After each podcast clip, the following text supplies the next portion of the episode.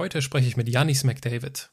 1991 kommt Janis ohne Arme und ohne Beine auf die Welt. Dass dies bis heute medizinisch nicht zu erklären ist, ändert nichts daran, dass es seine physische Realität ist.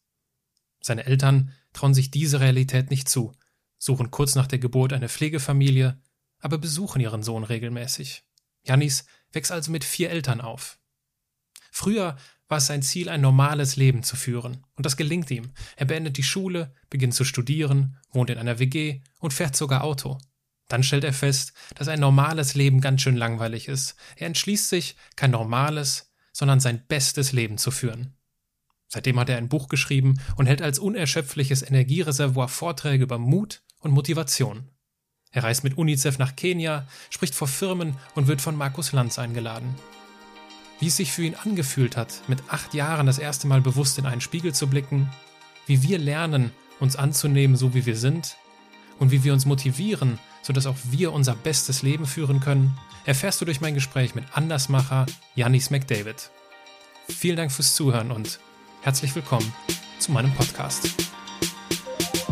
Menschen, die in keine Schublade passen. Geschichten voller biografischer Brüche. Inspiration, um neue Wege zu gehen. Auch Models können Doktor sein. Erfolgsmuster von Andersmachern. Der Podcast mit Wirtschaftswissenschaftler, Model und Berater Dr. Aaron Brückner. Normalerweise lernen Kinder durch Nachmachen. Ja, so, die sehen, okay, meine Mutter läuft irgendwie so auf zwei Beinen, probiere ich das doch auch mal. Das hat alles bei mir nie funktioniert. Ich konnte nie irgendwas nachmachen.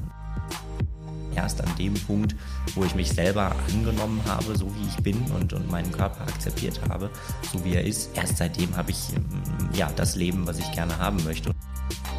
Und ich finde, das ist eines der wertvollsten Dinge, die man, die man, die man machen kann, wenn man es schafft, den anderen zum Nachdenken zu bringen. Janis, danke, dass du die Zeit nimmst für das Gespräch. Danke, Gerne. dass ich in deinen Räumlichkeiten in Berlin sein darf. Wie stellst du dich jemandem vor, wenn er dich fragt, was du beruflich machst? Das ist eine gute Frage. Das wird zunehmend komplizierter. Ähm, ich mache das immer ein bisschen davon abhängig, was ist das für jemand, dem ich mich da vorstelle. Ähm, ganz ehrlich, ähm, das reicht von, ich studiere Wirtschaftswissenschaften, was eine sehr einfache Antwort ist und wo relativ wenig Nachfragen kommen, weil, das bietet keine, keine Projektionsfläche. Ähm, bis hin zu, ähm, ich bin Motivationsredner, Autor und studiere, und studiere Wirtschaftswissenschaften. Was steht denn auf deiner Visitenkarte? Auf meiner Visitenkarte steht ehrlich gesagt gar nichts. Ich habe gar keine Visitenkarten mehr. Ich habe Visitenkarten völlig abgeschafft. ähm, ich habe nur noch äh, Autogrammkarten und da steht mein Name drauf. Mehr nicht. Wie sieht denn dein beruflicher Alltag als Motivationsredner, Autor und Student der Wirtschaftswissenschaften aus? Puh, es gibt gar nicht so den einen Alltag oder den typischen Alltag, muss ich gestehen. Und das ist das, was ich daran eigentlich so gerne mag. Es ist jeden Tag irgendwie was anderes. Es ist jeden Tag eine andere Herausforderung, es ist jeden Tag eine andere Aufgabe, die ich habe. Entweder sitze ich am Schreibtisch den ganzen Tag und äh, arbeite vor mich hin, entwickle neue Vorträge oder arbeite an meinen Vorträgen oder arbeite an meinem Studium, an meiner Bachelorarbeit oder beschäftige mich mit Marketingmaterialien und Marketingfragen oder ich äh, telefoniere mit äh, meinen Kunden bzw. mit meinen Leuten, die für mich mitarbeiten. Oder, und das ist dann sozusagen der Kern meiner Tätigkeit, ich bin auf Tour und äh, reise durch Deutschland oder durch die Welt und halt Vorträge. Hast du Unterstützung dabei? Ich habe Unterstützung, ja. Genau, ich habe einen Mentor, ähm, der mich sehr viel unterstützt, schon seit, weiß jetzt gar nicht, seit vier Jahren, fünf Jahren fast. Seit fünf Jahren, genau, Gerd Kirchhoff. Der denkt immer mit, arbeitet mit, mit dem telefoniere ich sehr regelmäßig. Und ich habe mir dann jetzt ähm, quasi noch einen, ich sage es in Anführungsstrichen, Manager, eine Managerin dazu geholt, äh, die ja auch an der einen oder anderen Stelle mitarbeitet und mich da unterstützt und mittlerweile auch Terminkoordinierung und so weiter macht, weil ich festgestellt habe, ähm, ich kann das alles gar nicht mehr alleine machen, äh, jedenfalls nicht, wenn ich mein Studium nebenbei auch noch machen möchte. Und das war schon noch mein Ziel. Ja. Wenn du so auf das Jahr 2018 bisher zurückblickst, was war denn so dein oder eins deiner beruflichen Glanzlichter in diesem Jahr? Oh, das war definitiv ähm, meine Vortragsreise nach äh, Kenia für UNICEF. Ähm, ich habe schon letztes Jahr viel für UNICEF gemacht, äh, war auf deren Konferenzen und habe da die Opening Speech gehalten oder, ähm, ja, oder die Evening Closing Speech sozusagen. Ähm, und äh, war jetzt im Februar wieder dort in Nairobi, um genau zu sein, und war total überrascht, weil das wusste ich gar nicht. Äh, die UN und somit auch UNICEF, die haben in Nairobi ein ziemlich großes Büro. Es ist quasi eins der Hauptbüros zusammen mit New York und äh, Genf ist es, glaube ich. Ne? Mhm. Ähm, haben die in Nairobi eben ihr Afrika-Hauptsitz. -Haupt, und es ist ein riesen, riesen Campus. Da arbeiten 4.000 bis 5.000 Leute auf diesem Campus. Und ähm, da war ich dann für eine Woche habe drei verschiedene Vorträge gehalten an, äh, für unterschiedliche Mitarbeiter, für unterschiedliche Büros von UNICEF und das war sicherlich eines der Highlights. Ja. Worüber hast du dann die Vorträge gehalten? Also Kern meiner Vorträge ist die Frage der Selbstwertschätzung. Ja, weil ich eben festgestellt habe, viele Leute oder sehr häufig ähm, sehen wir, was andere Leute tun ja, und, und schauen uns an, irgendwie derjenige macht dieses, diejenige machen das und so weiter und so fort und verlieren uns aber sehr schnell in Selbstzweifeln. So nach dem Motto, ja, das schaffe ich aber nicht und ach toll, was der macht und wenn ich das doch auch nur könnte. Und ich finde es immer sehr interessant zu sehen, wie oft, und das schockt mich manchmal auch, wie oft wir eigentlich sagen, das kann ich nicht. Ja? Wie oft wir so dieses Gefühl haben, jemand anders kann etwas, was ich nicht kann. Mhm. Und ähm, darum geht es eben sehr stark in meinen Vorträgen. Warum haben wir das? Warum haben wir diese Einstellung? Warum, warum sind wir da so? Und warum ähm, kritisieren wir uns oft selber in einer Art und Weise, wie wir andere nie kritisieren würden? Mhm. Ja, auch eine ganz spannende äh, Thematik, finde ich, äh, dass wir zu uns selbst oft so fies sein können, mhm. ähm, wenn, wenn das jemand anders zu uns wäre, wir würden uns mit demjenigen nicht mehr unterhalten, ja, wir würden den aus unserem Leben rauskicken und uns selber lassen wir das aber zu.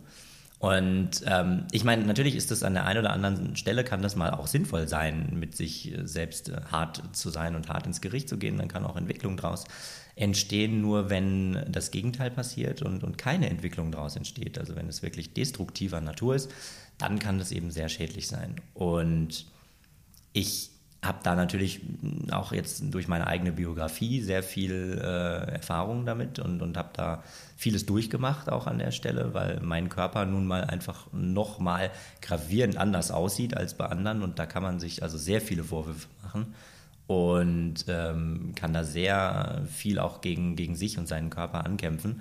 Und das ist eben so meine Botschaft, ähm, sich selbst mehr wertzuschätzen, sich selbst mehr anzunehmen ähm, weil ich bei mir eben durch meine eigene Biografie festgestellt habe, erst an dem Punkt, wo ich mich selber angenommen habe, so wie ich bin und, und meinen Körper akzeptiert habe, so wie er ist, ähm, erst seitdem habe ich ähm, ja das Leben, was ich gerne haben möchte und habe das radikal verändert dadurch und ja möchte da eigentlich ein bisschen von dem weitergeben an andere. Hm. Du sprichst gerade schon an, dass dein Körper gravierend anders aussieht mhm. als der von anderen. Und dieses besondere Kennzeichen, was ja auch deine Biografie quasi ausmacht, mhm, mhm. äh, beschreibst du ausführlich in deinem Buch, was 2016 im Herder Verlag erschienen ist. Mhm. Dein bestes Leben ist der Titel. Und du betonst an einer Stelle, dass dir Arme und Beine nicht fehlen, sondern dass du weder Arme noch Beine hast. Genau. Was bedeutet das für dich? Dieser Unterschied? Das bedeutet, das ist für mich ein ganz gravierender Unterschied, nämlich einerseits die Frage, vermisse ich sie oder vermisse ich sie nicht? Und ich habe sie acht Jahre meines Lebens ziemlich heftig vermisst, und zwar von meinem achten bis zum 16. Lebensjahr. Ähm, das war eine heftige Zeit, in der ich äh, also mir wirklich sehr, sehr viele Steine in den Weg gelegt habe, selber. Ähm, und erst mit 16 ist mir aufgefallen, eigentlich brauche ich sie gar nicht. Ja, eigentlich ähm, ist, ist es völlig egal, weil all das, was ich erreichen möchte, das, was ich, was ich tun möchte, das kann ich auch ohne Arme und Beine tun. Insofern fehlen sie mir nicht. Ja, ich vermisse sie nicht. Wenn du sagst, zwischen 8 und 16 Jahren, war das für dich problematisch? Was war denn zwischen 0 und 8 Jahren? Das war total interessant, weil zwischen 0 und 8 Jahren ist mir meine Situation gar nicht bewusst gewesen. Ich habe das als Kind nicht realisiert, ähm, dass ich keine Arme und Beine habe es war mir irgendwie klar, ne? es war irgendwie auch klar, dass ich im Rollstuhl sitze. Ja? Ich bin mit einem knallgelben Rollstuhl da einmal zum Kindergarten gefahren. Aber für mich war das kein großer Unterschied. Für mich war das wirklich auf so einer Kategorie, auf so einer Ebene, wie der eine trägt rote Schuhe, der andere trägt weiße Schuhe und der nächste schwarze. Und ich habe halt einen knallgelben Rollstuhl. Ja? Aber das war für mich kein Unterschied. Und ähm, so habe ich eben acht Jahre lang ziemlich gut äh, gelebt sozusagen und hatte immer das Gefühl, ich bin total normal. Ich werde mal Motorradpolizist, das wollte ich werden, äh, fand ich hochspannend. Und dann erst mit acht Jahren ist mir das eben aufgefallen, naja, irgendwie ist es doch ein bisschen anders. Was hat dich denn am Motorradpolizisten gereizt? Gute Frage. Ich glaube, die Power, die hinter so einem Motorrad steckt, ich fand es immer irgendwie cool. Mein Rollstuhl war immer mein Motorrad so ein bisschen. Ja, es war nicht ein Rollstuhl, sondern es war ein Motorrad. Und äh, Polizist fand ich auch toll. Ich wollte irgendwie böse Verbrecher jagen, ja, so an wilden Verfolgungsjagden durch die Fußgängerzone. So stellte ich mir das damals jedenfalls vor. Mhm. Äh, dass man da also wilde Verfolgungsjagden durch Fußgängerzonen hat, um äh, böse Verbrecher zu jagen. Das war so meine Vorstellung davon. Das fand ich toll. Dann gab es, äh, wenn ich das richtig verfolgt habe, du warst ja auch schon, bist von Markus Lanz eingeladen worden und hast mhm. davon erzählt. Es gab ja diesen Moment, und ich vermute, das war dann mit acht Jahren, genau. dieser Moment, wo du dich im Spiegel plötzlich ganz anders gesehen hast. Vielleicht mhm. kannst du das mhm. beschreiben, diese Situation. Mhm. Ja, wir haben äh, schon früher immer in einem Haus gelebt, was überhaupt nicht rollstuhlgerecht war. Ja? Also direkt am Eingang gab es fünf Stufen, mein Zimmer war im ersten Stock äh, und dann gab es nur eine schmale Wendeltreppe hoch und so weiter und so fort. Und das war für mich aber nie ein Problem, weil gerade dadurch, dass es eben nicht rollstuhlgerecht war, hatte ich die Notwendigkeit ähm, zu lernen, wie ich da jetzt hochkomme. Ja, dadurch habe ich einfach wahnsinnig viel gelernt. Ähm, und das hat mir natürlich auch dann geholfen, acht Jahre lang eben weitestgehend normales Leben zu leben. Ja, und das eben nicht zu realisieren, weil ich konnte ja Treppen steigen. Ich habe auch quasi irgendwie Fußball gespielt. Ich saß im Sandkasten und so weiter. Also es gab nichts, was ich nicht, nicht hätte tun können. Mhm. Dann bin ich also bei uns zu Hause immer ohne Rollstuhl auch unterwegs gewesen. Das sieht dann so aus, dass ich auf dem Boden sitze und mich äh, entsprechend fortbewege. Wenn es schnell gehen soll, hüpfe ich auf dem Boden. Mhm. Das geht, äh, das, das, ist so die schnellste Variante sozusagen, die ich drauf habe. Und es äh, stand ein neuer Garderobenspiegel bei uns im Hausflur. Das war einfach nur, meine Mutter hatte den gekauft und hatte den da halt abgestellt äh, und der stand da rum. Und plötzlich hüpfe ich eben an diesem Garderobenspiegel vorbei und sehe zum ersten Mal mich tatsächlich in Bewegung an einem Spiegel vorbei. Und das hat mich, ich habe das nur so aus dem Augenwinkel gesehen und das hat mich aber so geschockt plötzlich, dass ich, äh, also ich musste mich erstmal irgendwie äh, sozusagen hinsetzen und, und das verdauen und das irgendwie verkraften. Weil es war zum ersten Mal, dass ich, es war nicht zum ersten Mal, dass ich in den Spiegel geguckt habe. Ja, ich meine, natürlich, man guckt jeden Tag irgendwie in den Spiegel theoretisch. Ähm, aber es war das erste Mal, dass ich mich dabei in Bewegung gesehen habe, und zwar in meiner Bewegung, so wie ich mich bewege. Mhm. Und das sah einfach so gravierend anders, ich will fast sagen, so behindert aus, so bescheuert sah das aus, dass ich mich da, dass mir das total unangenehm war. Also ich habe mich total dafür geschämt plötzlich. Und dieses, dieses Bild äh, von mir da im Spiegel, das hat sich in meinen Kopf rein geprägt. Ähm, ja, ziemlich heftig. Das habe ich, ich habe es bis heute, habe ich dieses Bild mhm. im Kopf, wie ich damals äh, das so schrecklich fand, dass ich da an diesem Spiegel vorbei bin. Ja, das, das war im Prinzip so dieses Erlebnis. Ich meine, da kommen dann auch tausend Fragen hoch. Ne? Ich meine, irgendwie, was soll mein Vater von mir denken, äh, dem ich ja vorher immer begeistert auch erzählt habe, ich will Motorradpolizist werden. Was soll meine Mutter von mir denken, der ich vorher immer erzählt habe, wie normal ich eigentlich bin und so weiter und so fort. Und das also plötzlich zu realisieren, das war mir, das war mir hochgradig unangenehm. Wie bist du damit dann umgegangen? Also hast du dann dich mit deinen Eltern darüber unterhalten? Oder? Gar nicht, muss ich gestehen. Gar nicht und total falsch. Also ähm, ich habe den allerersten wahnsinnig großen Fehler gemacht und zwar indem ich mit niemandem darüber gesprochen habe. Ich habe das mit mir selbst ausgemacht, ja, oder versucht, es mit mir selbst auszumachen. Das hat natürlich nicht funktioniert, klar. Mhm. Ähm, und das war, glaube ich, ähm, war das der erste große, große Fehler, den ich, den ich da gemacht habe. Wobei sich das jetzt aus so einer Perspektive von heute, das, lässt sich das einfach sagen. Ne? Ich meine, ähm, das erfordert auch wahnsinnige, eine wahnsinnige Kraft, eine wahnsinnige Herausforderung, überhaupt mit jemandem darüber zu reden. Mhm. Ja, also ich weiß nicht, ob ich das heute anders machen würde, nur weil ich weiß, dass es anders vielleicht besser gewesen wäre. Ähm, nee, ich habe mich versteckt. Ich habe mich, hab mich komplett zurückgezogen. Es war mir unangenehm. Und das hat sich auch wirklich Jahre gehalten. Und ähm, es, war, es war zwar nicht so, dass ich mich komplett, also ich bin schon noch aus dem Haus gegangen, ne? Und, und ich habe am Leben teilgenommen. Ich, hab, ich war, bin weiterhin zur Schule gegangen. Ich habe weiterhin auch in der Schule meine Projekte gemacht und so weiter. Nur, ähm, ich war gefühlt plötzlich ein anderer, weil ich immer in jeder Situation darauf geachtet habe, wie sehe ich jetzt gerade für andere aus ja? und wie bewege ich mich gerade. Und gerade dieses, dieses Bewegen hat mich unheimlich ähm, gestört und das habe ich eben versucht auf ein Minimum zu beschränken. Also das, das sieht dann also ganz, ganz konkret. Ähm, ich bin in der Öffentlichkeit dann keine Treppen selber mehr hoch und runter gelaufen. Zumindest dann nicht, wenn man mich nicht gezwungen hat.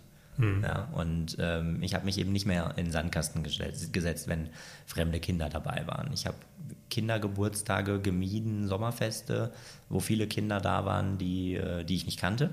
Also nur wirklich bei engen Freunden oder so. Ne? Das war nicht das Problem. Oder auch bei mir an der eigenen Schule. Aber zum Beispiel Sommerfest der Nachbarschule oder so, wo ich früher dann häufiger mal war, das habe ich dann wirklich gemieden. Wie sind denn grundsätzlich andere Menschen, vielleicht in dem Fall deine Mitschüler damals damit umgegangen? Ehrlich gesagt war das nie ein Problem. Die, die sind immer total easy, total locker damit umge umgegangen. Ich meine, sie kannten es ja auch nicht anders. Ne? Wir waren ja von der ersten Klasse an, äh, waren wir da zusammen äh, auf einer Schule. Ich war auch auf einer Waldorfschule. Das heißt, ich habe auch nicht gewechselt dann, mhm. äh, sondern Waldorfschule ist ja von 0 bis 13. Äh, so. Klasse sozusagen, ist es, ist es eine Klassengemeinschaft. Natürlich sind mal welche gekommen und welche gegangen und so weiter. Wir hatten schon auch Fluktuationen, aber das war nie ein Problem. Das war eigentlich weitestgehend wirklich immer normal. Auch weil natürlich meine Eltern und, und die Lehrer und auch ich immer sehr darauf geachtet haben, dass es eben normal ist. Ja? Dass ich alle Sachen mitmache und dass da jetzt nicht ein riesen Extrawurst dann irgendwie veranstaltet wird. Aber wurdest du nicht gehänselt? Weil also. Das ist interessant, ja. Könnte man, könnte man glauben. Ähm, das, ist, das hat interessanterweise kaum bis wenig stattgefunden. Weil obwohl ich, ich hatte diese Probleme mit mir selbst, ja, ich mhm. habe sehr viel ähm, mit mir selber gekämpft, aber das hat sich weitestgehend bei mir selbst abgespielt, also in meinem Kopf. Nach außen hin war ich eigentlich immer sehr selbstbewusst. Mhm. Ich war sehr selbstbewusst, ich hatte sehr selbstbewusstes Auftreten nach außen hin. Das ist das eine. Und das andere ist, ich hatte teilweise wirklich auch einen Tunnelblick, muss man sagen. Weil ich habe mir diese Frage auch oft gestellt. Ich weiß nicht, ob ich nicht gehänselt, gehänselt worden bin oder ob es mir einfach nicht aufgefallen ist. Okay. Ich glaube, es ist mir einfach nicht aufgefallen. Mhm. Ich habe vieles, ich habe viele dieser, dieser Versuche habe ich, habe ich nicht als solche, habe ich nicht als solche wahrgenommen. Ich weiß nicht genau warum. Ich hatte da teilweise, glaube ich, einen Tunnelblick. Ähm, und ich hatte, wie, wie, gesagt, ich hatte auch schon immer ein sehr gutes Selbstbewusstsein.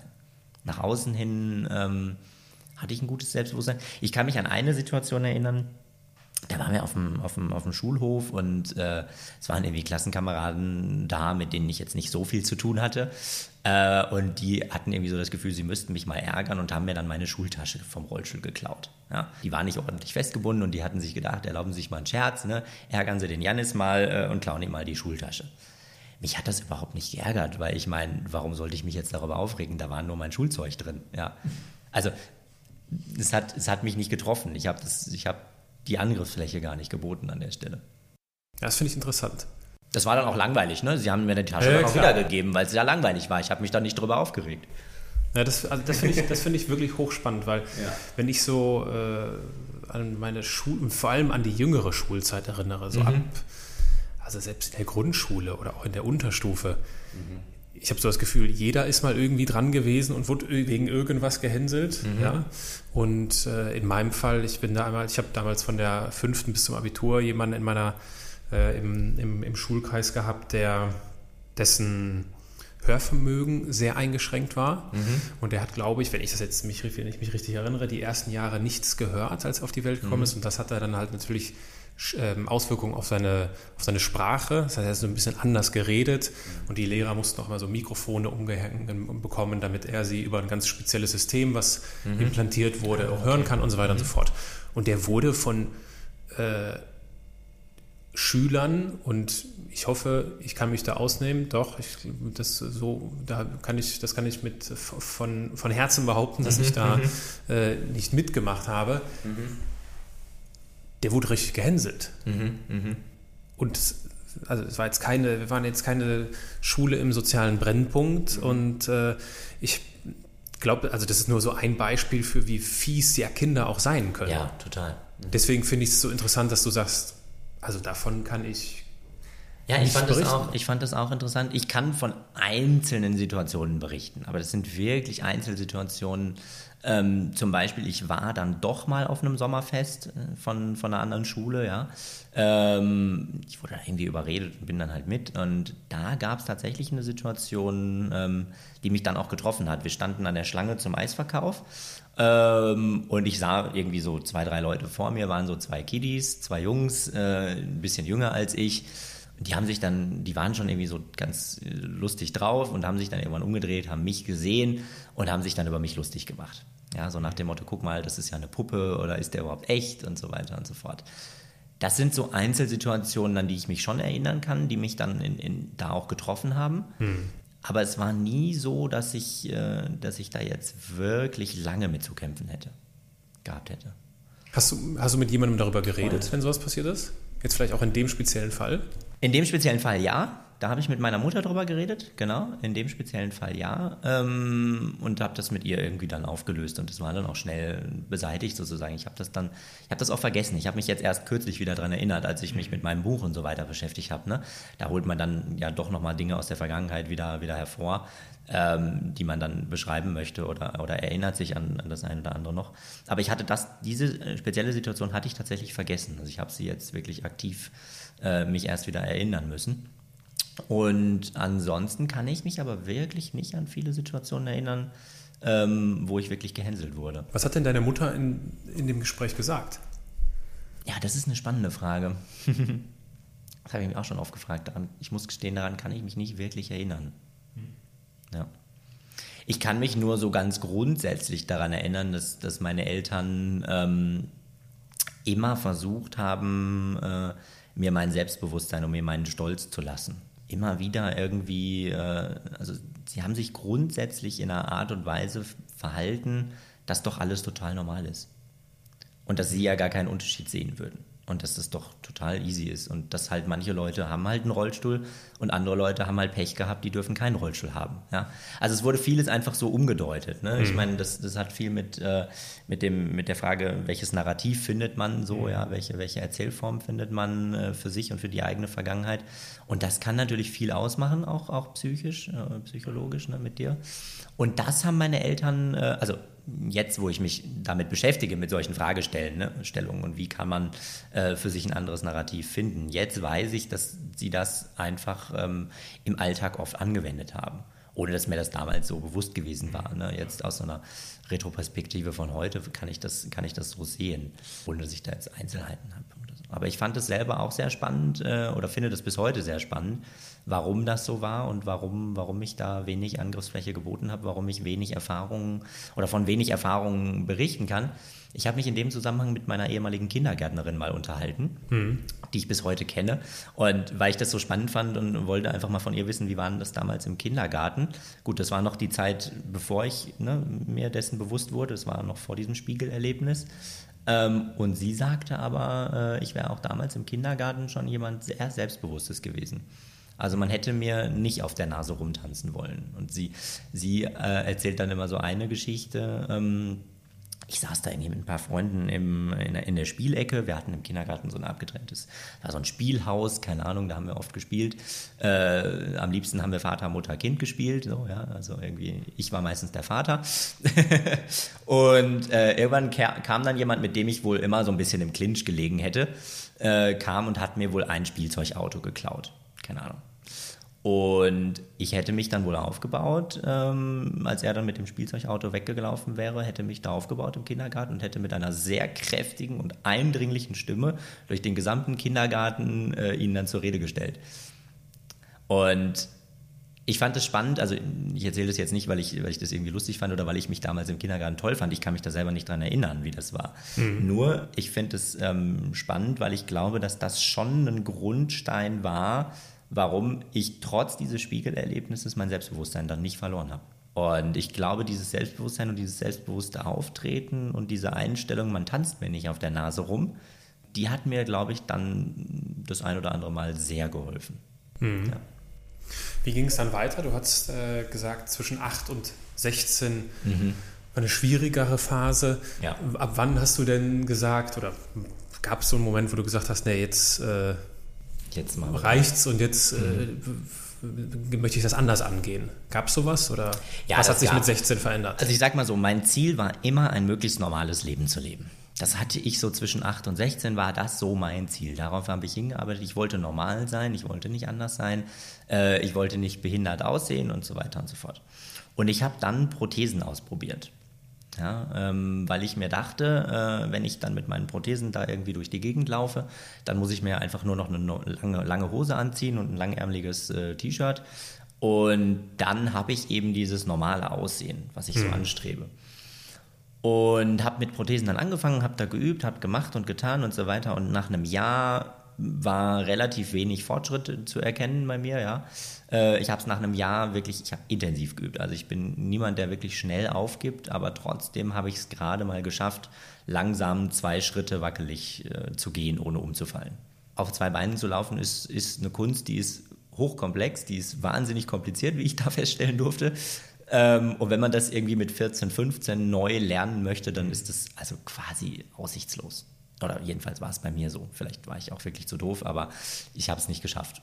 Und das war für mich dann aber, obwohl, das, obwohl sich das so negativ anhört, äh, war das für mich ein positiver Wendepunkt, weil ich zum ersten Mal realisiert habe, ähm, mein Körper ist ja eigentlich gar nicht so schlecht. Ja? Und da wurde mir erstmal klar, wie irrsinnig das eigentlich ist, dieses ganze Projekt oder dieses ganze Streben nach Normalität wie irrsinnig das eigentlich ist, weil ich musste neu lernen zu laufen. Ja, ich musste neu, hätte neu lernen müssen, Treppen zu steigen mit den Prothesen. Ich hätte neu lernen müssen zu trinken und Sachen aus dem Regal zu nehmen und so weiter und so fort. Also all diese ganz alltäglichen Dinge hätte ich komplett neu lernen müssen. Und da wurde mir dann an der Stelle wurde mir bewusst, ähm, das ist doch bescheuert. Ich kann das doch alles. Warum soll ich das neu lernen? Warum soll ich neu lernen zu laufen oder Treppen zu steigen? Ich kann doch laufen, ich kann auch Treppen steigen. Ja, mhm. Sieht halt anders aus, aber ich kann es. Und das war für mich der allererste Wendepunkt, wo mir zum allerersten Mal so was Positives aufgefallen ist. Ähm, an mir, an meinem Körper, an der Art und Weise, wie, wie ich halt mein Leben gestalte. Und ähm, das war so der, das war so der erste Wendepunkt, den ich dann äh, sehr stark nochmal fokussiert habe, äh, indem ich mir gedacht habe, äh, oder ich hatte das mit meinen Eltern äh, mir so überlegt, dass ich mich doch mal hinsetze und äh, eine Liste schreibe mit allen positiven Dingen, die mir in meinem Leben auffallen, mit allen Vorteilen, die ich so in meinem Leben habe, ja, um mir dessen einfach nochmal in einer ganz anderen Art und Weise bewusst zu werden und auch um mein Gehirn irgendwie darauf zu fokussieren oder dahin zu trainieren, dass es doch was Positives gibt. Wer ist auf die Idee gekommen? Ich glaube, schlussendlich waren es meine Eltern ähm, und die haben das relativ geschickt einfließen lassen. Das war dann nämlich in, im Rahmen einer Hausaufgabe, die wir machen sollten. Mhm. Ja, wir sollten uns, äh, es war eine Hausaufgabe, die uns unser Lehrer irgendwie aufgegeben hat, äh, sollten wir uns hinsetzen und eine Liste schreiben, was alles in unserem Leben schön und positiv ist. Und ähm, ja, und das habe ich gemacht und das war eine sehr lange Liste. Ich meine, da standen lustige Dinge drauf, wie zum Beispiel, ich muss nicht mithelfen, die Spülmaschine ein- und auszuräumen. Ja? Äh, ich muss auch nicht Fenster putzen und wenn ich das Zimmer aufräumen soll, dann äh, muss mir meine Schwester dabei helfen oder mein Vater oder irgendwer. Ja? Also viele so, viele so lustige, auch kleine Geschichten. Vieles aber auch wirklich Ernsthaftes dabei. Ja? Ähm, ich konnte irgendwie besser, also was stand da drauf? Ne? Ich stand drauf, ich kann gut reden, ich kann gut andere Leute überzeugen, ja, ähm, und so weiter und so fort. Äh, ich, ich, ich, ich weiß gar nicht, ich kann mich jetzt gar nicht an alle Details da so erinnern, aber es war eine sehr, sehr lange Liste und ähm, die war enorm hilfreich, ähm, weil es einfach doch nochmal was anderes ist, das Schwarz und Weiß also schwarz auf weiß äh, vor, sich, vor sich zu sehen. Ja? Ist einfach eine komplett andere Geschichte, macht was ganz anderes mit einem selbst oder hat dann in der Situation was ganz anderes mit mir selbst gemacht. Und das ging dann weiter. Und im nächsten Schritt ähm, habe ich mir dann überlegt, äh, wen stören meine Bewegungen eigentlich? Ja? Ich habe das ja viel an meinem Aussehen, an meiner Bewegung, äh, habe ich das ja festgemacht. Und dann wurde mir irgendwann klar, das ist doch völlig bescheuert, weil du bist alleine derjenige, den das stört. Ja. Alle anderen Leute um mich herum, die sehen das tagtäglich, die haben sich längst dran gewöhnt. Für die ist das längst total normal. Nur du nicht, äh, ja, oder nur ich nicht, wie, wie ich da immer noch irgendwie so, so ein Problem damit habe. Und da hat sich dann, mit diesem Gedanken hat sich dann für mich der Knoten gelöst. Ja, da hat sich so der, der Knoten gelöst ähm, und ich konnte zum ersten Mal äh, wirklich sagen, ich, ich nehme meinen Körper jetzt so an, wie, wie er ist. Ähm, natürlich war das nicht von heute auf morgen und ich bin nicht von heute auf morgen dann auf eine Bühne gesprungen und habe irgendwie die Art und Weise, wie ich mich bewege, tausend Leuten gezeigt. Klar. Dann war natürlich dann nochmal ein harter, äh, ein, ein, schwieriger Weg und, und, eine Entwicklung, äh, die, die viel mit Arbeit auch zu tun hatte, äh, die da vonnöten waren.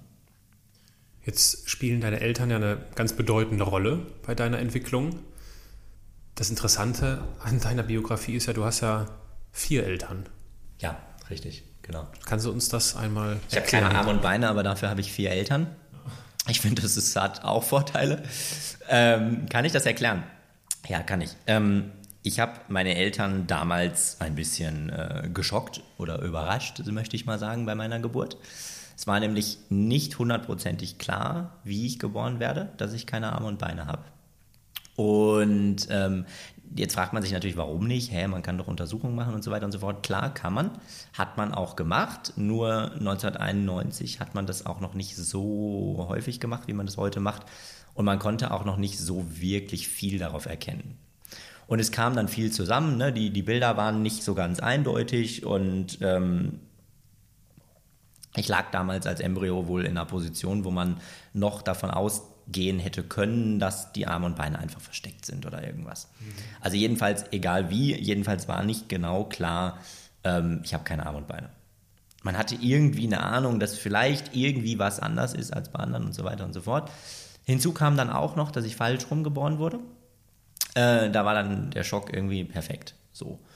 Und dann muss man einfach ganz klar sagen, äh, und das kann ich ohne jeden Vorwurf oder ohne jede, jede Anschuldigung kann ich das sagen, meine Eltern waren damals einfach überfordert ja, mit der Situation. Sie haben damit so nicht gerechnet, sie hatten damit auch keine Erfahrung, ja, äh, haben sich natürlich entsprechend äh, vorher auch, auch wenig bis, bis keine Gedanken darüber gemacht und fühlten sich einfach überfordert und haben dann eben ähm, nach langen Gesprächen, das war jetzt auch nicht eine Entscheidung, die sie mal so einfach getroffen haben, äh, haben sich wirklich lange damit auseinandergesetzt und haben dann schlussendlich aber die Entscheidung getroffen, sie möchten andere Eltern für mich suchen. Genau. Und haben dann äh, zusammen natürlich mit, äh, mit, mit den Ärzten und auch mit einem Verein, den es gibt, äh, der, der sich um solche Fragestellungen dann kümmert und dafür da ist, andere Eltern zu finden, haben sie dann äh, meine zweiten Eltern gefunden. Genau, und dann bin ich mit 14 Monaten, habe ich dann meine Eltern gewechselt und bin dann bei meinen zweiten Eltern, bei meinen Bochumer Eltern aufgewachsen. Und da hast du, du sprachst eben von einer Schwester, du hast Geschwister dort, ne, in der Familie? Ich hatte, oder ich habe auch immer noch äh, eine Schwester und einen Bruder in meiner Hamburger Familie und in meiner Bochumer Familie bin ich mit vier Geschwistern aufgewachsen. Und das sind die leiblichen Kinder deiner Pflegeeltern oder sind das auch ähnlich eingeschränkt? Das sind. Die haben sich darauf quasi spezialisiert, sich genau. um solche Kinder zu kümmern? Meine Eltern sagen immer, sie haben sich darauf spezialisiert, dass sie sich die Kinder aussuchen, die sie haben wollen. Okay. Also ich finde das immer einen schönen Ausdruck. Aber genau, ja. Das waren alles, äh, alles ausgesuchte Kinder. Was zeichnet die andere, was zeichnet deine Bochumer Geschwister aus?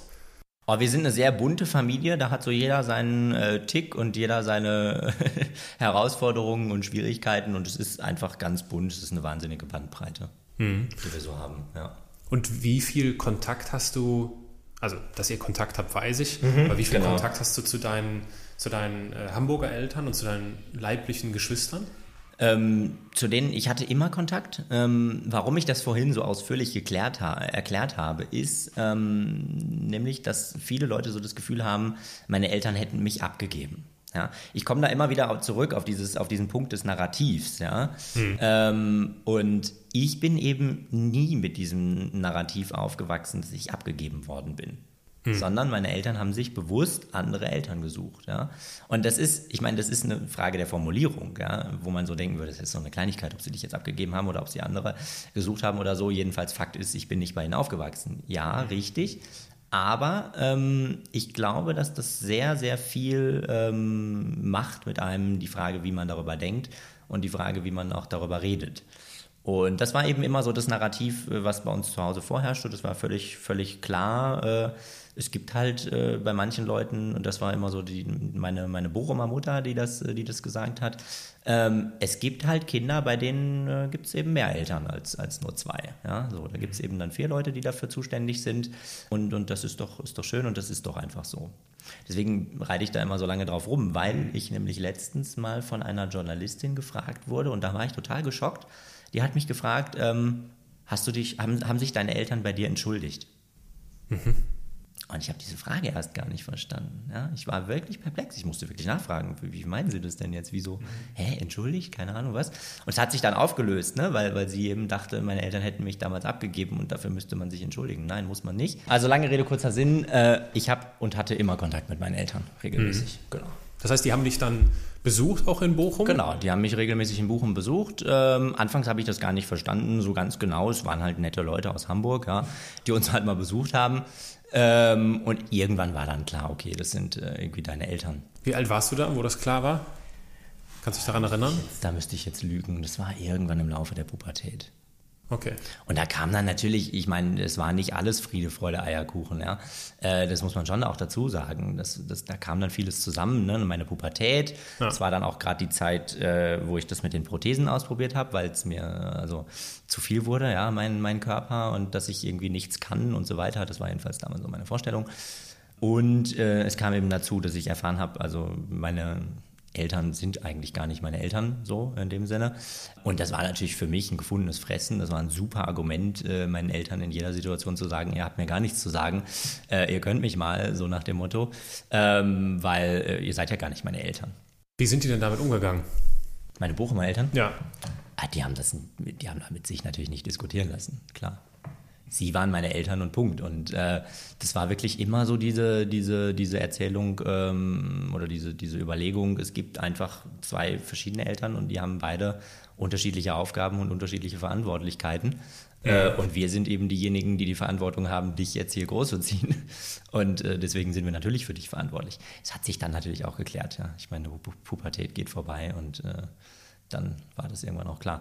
Was ich wissen wollte ähm, oder was, was, was, ich schon, was mich schon interessiert hat ähm, bei, meinen, bei meinen Hamburger Eltern war irgendwie, ich wollte verstehen, wie war die Situation ja, und, und warum haben sie diese Entscheidung so getroffen. Ähm, da habe ich schon, schon nachgefragt und habe mir, das, hab mir das erklären lassen.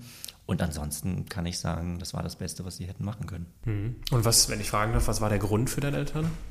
Es war wirklich diese Überforderung.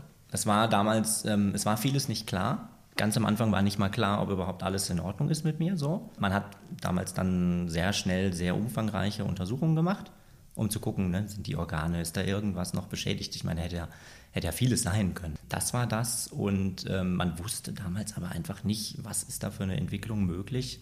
Kann ich mich über, werde ich mich überhaupt irgendwie mal bewegen können? Ja? Viele, viele Fragen waren da einfach im Raum und ähm, ja, und da waren meine Eltern mit überfordert.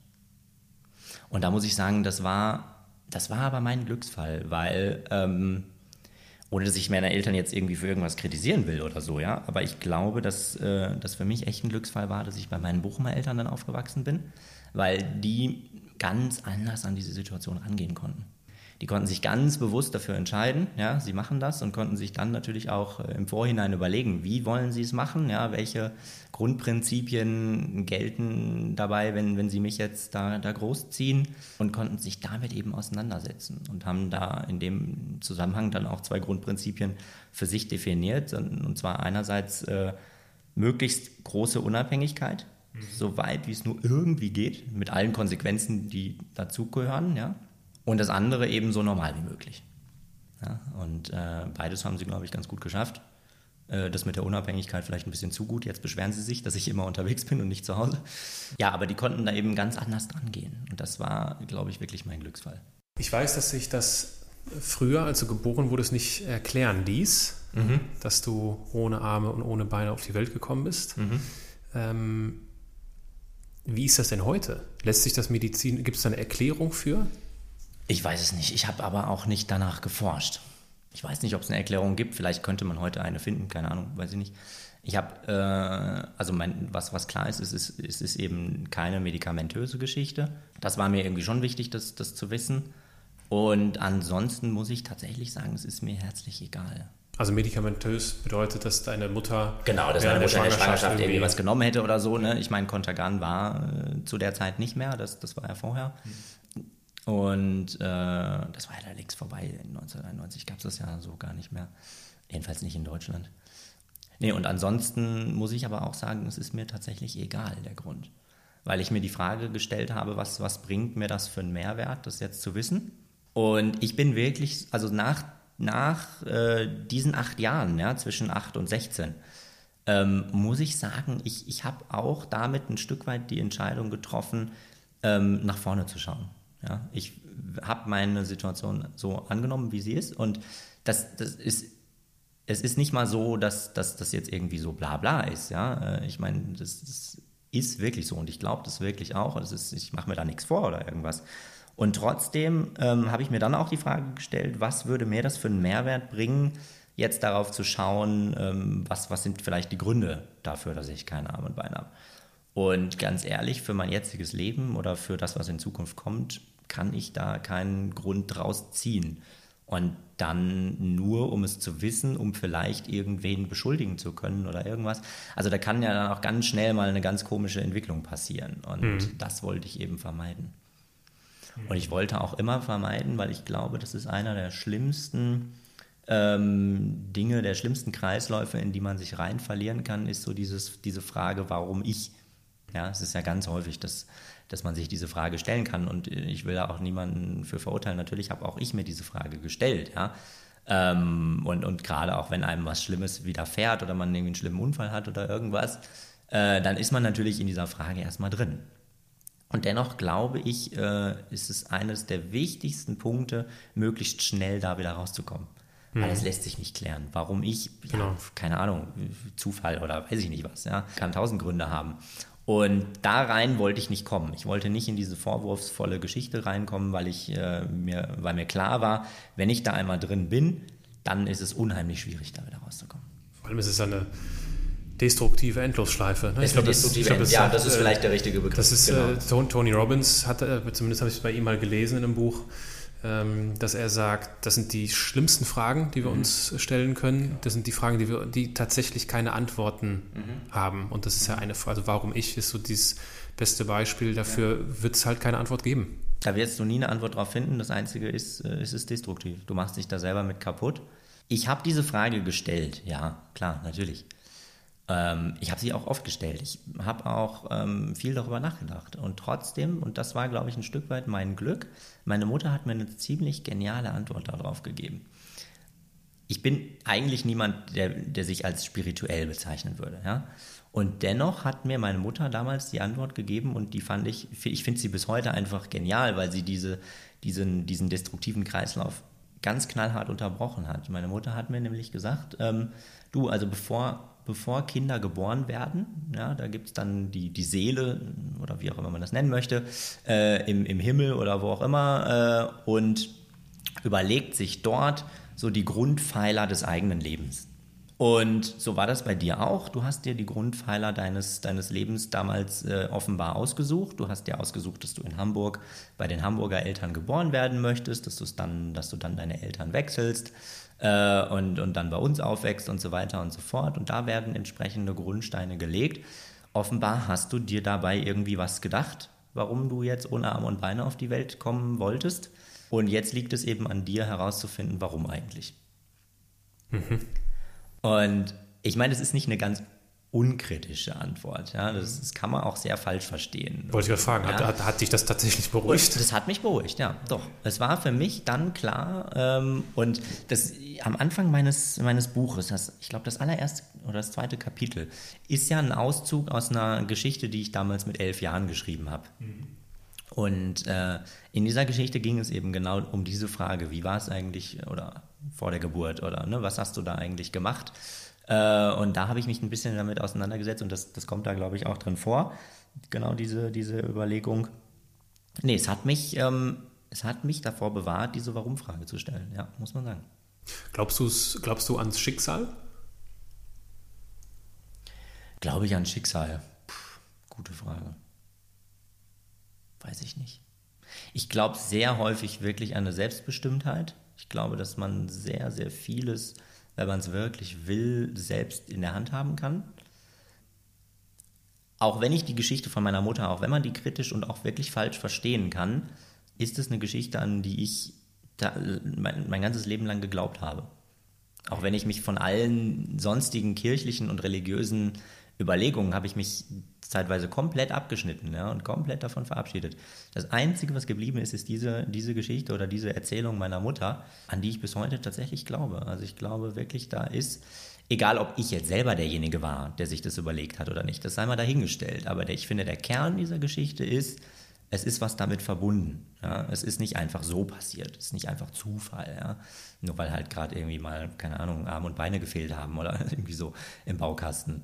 Äh, sondern es ist irgendwie ein Grund damit verbunden. Und der hat was mit, ja, mit einer Lebensaufgabe, mit einem Lebenssinn äh, wahrscheinlich zu tun. Und äh, das ist jetzt eben dann, dann die Herausforderung herauszufinden, äh, was ist dieses, äh, ja, was ist dieser Grund, ja, was ist diese, diese Aufgabe, die damit verbunden ist. Hm.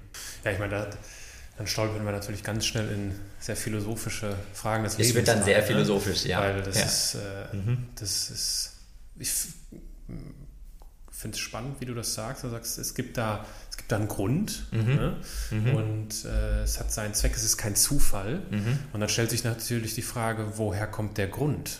Also dann muss es ja noch irgendwas, irgendwen geben, mhm. der sich was oder das sich was dabei gedacht hat. Und dann stellt sich die genau, Frage, wär, was oder wer, wer, ist das? Was oder wer ist das, ja. Da ich jemand bin, der nicht, äh, ich weiß nicht, ich glaube nicht an Gott. Ja? Also so, ich, ich weiß nicht, ob es das gibt oder ob es da jemanden gibt oder ob der ein Rauschebart hat oder nicht. Ist mir auch völlig, also ist mir auch erstmal relativ egal, weil es mich in meinem täglichen Leben nicht, nicht beeinflusst. Ich glaube, dass dieser Grund oder dass, dass eine Aufgabe, eine Lebensausgabe aus mir, aus mir selbst herauskommt. Ich glaube auch, dass, dass eine Rechtfertigung dessen ähm, aus mir selber kommt und deswegen auch eine, eine Selbstwertschätzung und, und diese, diese Anerkennung mir selbst gegenüber, dass die auch aus mir selber herauskommt. Es gibt einen anderen ähm, bekannten Redner, ich will eigentlich immer gar nicht so viel über den reden, weil äh, der ist, äh, ich, ich, hatte immer ein sehr schwieriges Verhältnis zu ihm. Ich komme aber immer nicht, ich komme eigentlich nicht drum rum meistens, weil es gibt doch mehr Anknüpfungspunkte, als man irgendwie so glaubt. Nick Vujicic, ja, hat auch keine Arme und Beine, lebt in den USA, ist ein wahnsinnig erfolgreicher Motivationsredner, sehr christlich eingestellt, muss man dazu sagen. Ähm, das kann man gut oder schlecht finden. Ich will das jetzt einfach mal wertfrei so stehen lassen. Ähm, warum ich jetzt gerade wieder drauf komme, ist, es gibt einen Punkt, den ich ganz gravierend anders mache. Und zwar ist es genau auch wieder dieser Punkt der, der Selbstwertschätzung, die bei mir nicht über Gott kommt oder über ein, eine Institution oder ein, ein Wesen oder ein etwas, ähm, was, was über oder neben mir steht, sondern aus mir selbst heraus. Und das ist, das ist so mein, das ist tatsächlich, darauf fußt es bei mir. Ja. Und er macht es anders. Er ähm, ist, ist finde ich auch völlig okay. Es muss ja jeder gucken, wie er zu seinem Glück und, und zu seiner Lebensfreude kommt. Und, und ich glaube immer daran, wenn, wenn ein Glauben oder wenn, wenn Gedanken oder Ideen oder Dinge einem helfen und einen weiterbringen, dann sind sie erstmal grundsätzlich nicht falsch. Ja? Und äh, er zieht eben sehr vieles daraus, dass er eben sagt, äh, also Gott liebt mich trotzdem oder, oder Jesus liebt mich trotzdem oder wer auch immer liebt mich trotzdem. Und ähm, das würde ich eben anders sehen. Das würde mir auch nicht ausreichen zum Beispiel. Mhm. Nur zu wissen, irgendwer anders, den ich nicht kenne, äh, liebt mich trotzdem, das, das wäre für mich nicht genug. Ich muss das aus mir selbst heraus so finden. Und deswegen glaube ich eben, dieses, dieses Etwas ist gar nichts, was, was so weit weg ist, sondern das ist in mir drin. Das bin ich. Gibt es dann so, die, oder entsteht so die Idee in dir, oh, den würde ich mal gern treffen? Ich habe ihn getroffen. Du hast ihn schon getroffen. Ja, ja, ich habe ihn getroffen. In Oberhausen hatte er einen großen Vortrag vor 5000 Leuten. Ich habe ihn getroffen, wir hatten auch ein Meet and Greet mit ihm. Ich muss sagen, ich hatte wirklich immer ein schwieriges Verhältnis zu ihm, weil ähm, gerade auch in diesen, in diesen schwierigen acht Jahren, die ich hatte, war er der einzige Spiegel, den ich hatte. Okay. Alle anderen Spiegel, die habe ich ignoriert. Ich bin, ich habe in keinen Spiegel reingeguckt. Ja, also dieser Garderobenspiegel, der da stand, der war dann auch irgendwann wieder weg, so ne, ähm, bei uns im Hausflur. Und er war der einzige, bei dem ich sehen konnte, wie das aussieht, wenn ich mich bewege. Weil er sich sehr ähnlich bewegt. Ja, er hat eine sehr ähnliche Form. Und mein Bruder hatte damals ähm, ein Video von ihm bei YouTube entdeckt und hatte mir dieses Video gezeigt. Und ich fand das furchtbar. Ich wollte mir das nicht angucken. Ich fand das mhm. schrecklich. Ich hab, ich fand das also ganz schlimm. Und habe mich dann erst äh, nach und nach langsam dem wieder genähert. Ja. Vor ein paar Jahren habe ich sein, ich glaube, er hat ja mehrere Bücher geschrieben mittlerweile. Ja. Ich habe mhm. vor ein paar Jahren sein Buch äh, Freihändig, ich glaube, so heißt es. Kann okay, das sein? Das kenne ich gar nicht. Äh, freilich, äh, zumindest in der, in der deutschen Übersetzung, äh, mhm. geschenkt bekommen und gelesen. Mhm. Und ähm, Aber klar, also das ist äh, ein ganz anderes Lebenskonzept. Ne? Er hatte auch viel mehr Probleme in seiner, also das, das war noch viel, viel stärker in seiner Jugend als das. Ich glaube sogar auch mit, mit Selbstmordversuchen und so, ne? Ja, ja das. Ja. Gut, aber ich meine, das wollen wir jetzt ja auch gar nicht vergleichen. Irgendwie nee. macht ja keinen Sinn. Nee, genau. ich mache einen zeitlichen Sprung. Mhm. Wie ging es denn für dich dann nach der Schule weiter? Gute Frage. Ich hatte das nach der, also zum Ende der Schulzeit hin, hatte ich das weitestgehend geschafft, was ich eigentlich immer so angestrebt hatte, nämlich, dass meine körperliche Situation in meinem Leben kaum eine Rolle spielt. Ja, das war immer eigentlich, das war eigentlich mein eigentliches Ziel. Ne? Ich wollte, das normale Leben. Ja, dieses normale Schule, Leben, ja. ähm, wobei ich es heute nicht mehr als normal bezeichnen würde. Ehrlich gesagt bin ich auch heilfroh, kein normales Leben zu haben, weil äh, es gäbe, glaube ich, für mich in der Vorstellung nichts langweiligeres als ein normales Leben. Insofern bin ich sehr froh, dass ich dieses Ziel nicht erreicht habe. Und trotzdem war das Ziel, dass meine körperliche Situation eigentlich keine Rolle spielt. Ja, oder kaum eine Rolle spielt. Und das hatte ich zum Ende der Schulzeit weitestgehend äh, geschafft. Ich habe das sehr in den Hintergrund äh, verbannen können, ja, oder es ist, ist, einfach zurückgetreten, es war kein, kein Thema mehr. Das war insofern gut, als dass ich mich dann nämlich bei der Wahl der Universität sehr darauf fokussieren konnte, was für eine Uni möchte ich. Und zwar vom universitären her und weniger vom, welche Voraussetzungen benötige ich und was muss alles sozusagen irgendwie da gegeben sein, damit ich da studieren kann, sondern da konnte ich wirklich den, den Fokus darauf legen, was will ich inhaltlich, was erwarte ich inhaltlich von dieser Universität, an der ich dann äh, studieren wollte. Und ähm, das war, das war mein, mein großer Glücksfall, würde ich, würde ich behaupten. Bis heute stehe ich da total dahinter. Habe mich äh, dann schon sehr frühzeitig in Wittenherdecke beworben es war damals äh, ein noch deutlich schwierigerer äh, Bewerbungsprozess, als es, als es glaube ich, heute ist. Und ähm, habe dann da auch, und das war nämlich ganz interessant, weil ich habe die Zusage äh, für, fürs Studium schon bekommen, da hatte ich nicht mal mein Abi. Man konnte sich immer noch äh, sozusagen ein Semester weiter ja äh, schon oder schon für ein Semester weiter bewerben. Und das hatte ich eben gemacht und äh, war da gerade noch mitten in, in der Abiturvorbereitung und so weiter und so fort. Das war, stand noch gar nicht fest. Äh, die, einzige, äh, die einzige Voraussetzung war natürlich, dass ich überhaupt ein Abi habe. Klar, das braucht man als Zugang, äh, als Zugangsvoraussetzung natürlich. Und äh, insofern Note und so weiter und so fort war mir dann aber auch ehrlich gesagt völlig wurscht. und ja, genau. Warum denn Witten? Was hat dich denn überzeugt? Warum Witten? Ähm, mich hat tatsächlich überzeugt, dass Witten vieles anders macht als andere Unis. Auch wenn ich damals noch nicht so ganz genau wusste, was machen andere Unis eigentlich so wirklich. Ähm, aber man hat natürlich irgendwie, irgendwie kriegt man auch was mit. Ne? Kriegst ja irgendwie dann aus, aus, äh, aus, aus der Presse und so weiter und so fort, kriegt man vieles mit. Eine, eine gute Freundin von mir äh, hat auch schon mal äh, quasi so Schüleruni an der Universität gemacht. Und auch ich habe mir ähm, die eine oder andere, andere Universität angeguckt hat mich nicht überzeugt. Hm, was mich aber tatsächlich, was tatsächlich am Ende den Ausschlag gegeben hat, war die Tatsache, dass ich in Witten relativ frei studieren konnte. Dass ich keinen Stundenplan auf den Tisch geknallt bekomme, äh, den ich da jetzt abfrühstücken muss, äh, sondern ganz im Gegenteil. Ich äh, glaube, das war in der Summer School oder so. Also ich habe mich sehr umfangreich äh, informiert in Witten. Ich habe am Tag der offenen Tür teilgenommen. Ich habe dann äh, diese Summer School, die es damals noch gab, ich weiß gar nicht, ob es die noch gibt. Die habe ich jedenfalls ich gemacht. Das war so eine Woche quasi mal Witten erleben. Äh, das habe ich gemacht und in dieser Woche wurde dann meine Entscheidung tatsächlich, äh, oder habe ich dann meine Entscheidung wirklich gefällt, weil es war ein Professor. Ich weiß bis heute nicht mehr, wer das war. Aber ich kann mich noch sehr gut an seine Worte erinnern und die Worte waren, also unsere Universität ist quasi wie ein Supermarkt. Wir sorgen dafür, dass das Angebot immer da ist und dass Sie frei wählen können.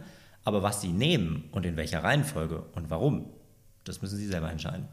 Und das hat mich fasziniert. Das war genau das, was mich fasziniert hat, weil ich hatte schon immer, oder was heißt schon immer, aber ich hatte so diese Idee im Kopf, ich will nicht Vollzeit ausschließlich von morgens bis abends studieren, sondern ich will neben der Uni Sachen machen. Ich möchte mich praktisch ausprobieren, ich möchte meine eigenen Projekte voranbringen, ich will irgendwie was starten, ich habe Lust sozusagen neben der Uni was zu tun. Und das war die Universität, die mir diese Möglichkeiten geboten hat. In welchem Thema oder in welchem Seminar bist du denn am meisten aufgegangen? Boah, wenn ich das jetzt erzähle, dann denken, halten alle mich für den absoluten Langweiler. Aber ich muss tatsächlich gestehen, es war Wirtschaftsprivatrecht. Wow. Krass, oder? ich glaube es selber kaum, weil es gibt so viele tolle andere Kurse. Aber ich muss echt sagen, also Wirtschaftsprivatrecht war schlussendlich, als Frau Professor Ufmann den gemacht hat. Ja, sie hat nicht kennengelernt. Okay, ja, die, als, als sie den gemacht hat. Ich habe mehrere Anläufe gebraucht, muss ich dazu sagen. Also ich habe den Kurs, weiß nicht, fünfmal belegt, glaube ich, bevor ich ihn dann wirklich mal abgeschlossen habe. Und abgeschlossen habe ich ihn erst dann bei Frau Professor Hofmann. Ähm, und äh, das war wirklich, der Kurs hat mir wirklich Spaß gemacht. Was ich bei, bei, bei juristischen Fragestellungen immer sehr gerne mache, ist, ist ähm, so Grenzbereiche auszutesten. Ja? Und so das, das Ganze ins, ins Absurde zu führen. Ja, ähm, um mir zu überlegen, ja, okay, aber was heißt denn, wenn die, der Fall ist so und so und es gibt noch die Besonderheit und so weiter und so fort. Und diese Gedankenspiele, ähm, die fand ich immer total, total interessant und auch dann äh, entsprechend die, die Professorin oder den Professor dann zu challengen äh, mit diesen Fragestellungen. Das, das hat mich unheimlich fasziniert. Ich weiß nicht, und irgendwie so herauszufinden, was darf man denn alles und, und was darf man nicht und wie kann man denn vielleicht trotzdem Wege finden, wie man trotzdem dahin kommt, wo man hin will, auch wenn man es eigentlich nicht darf und man irgendwie so einen Umweg gehen muss. Ich weiß nicht, das fand ich, also diese juristischen Kurse, ich habe dann auch noch Handels- und Gesellschaftsrecht und Arbeitsrecht belegt.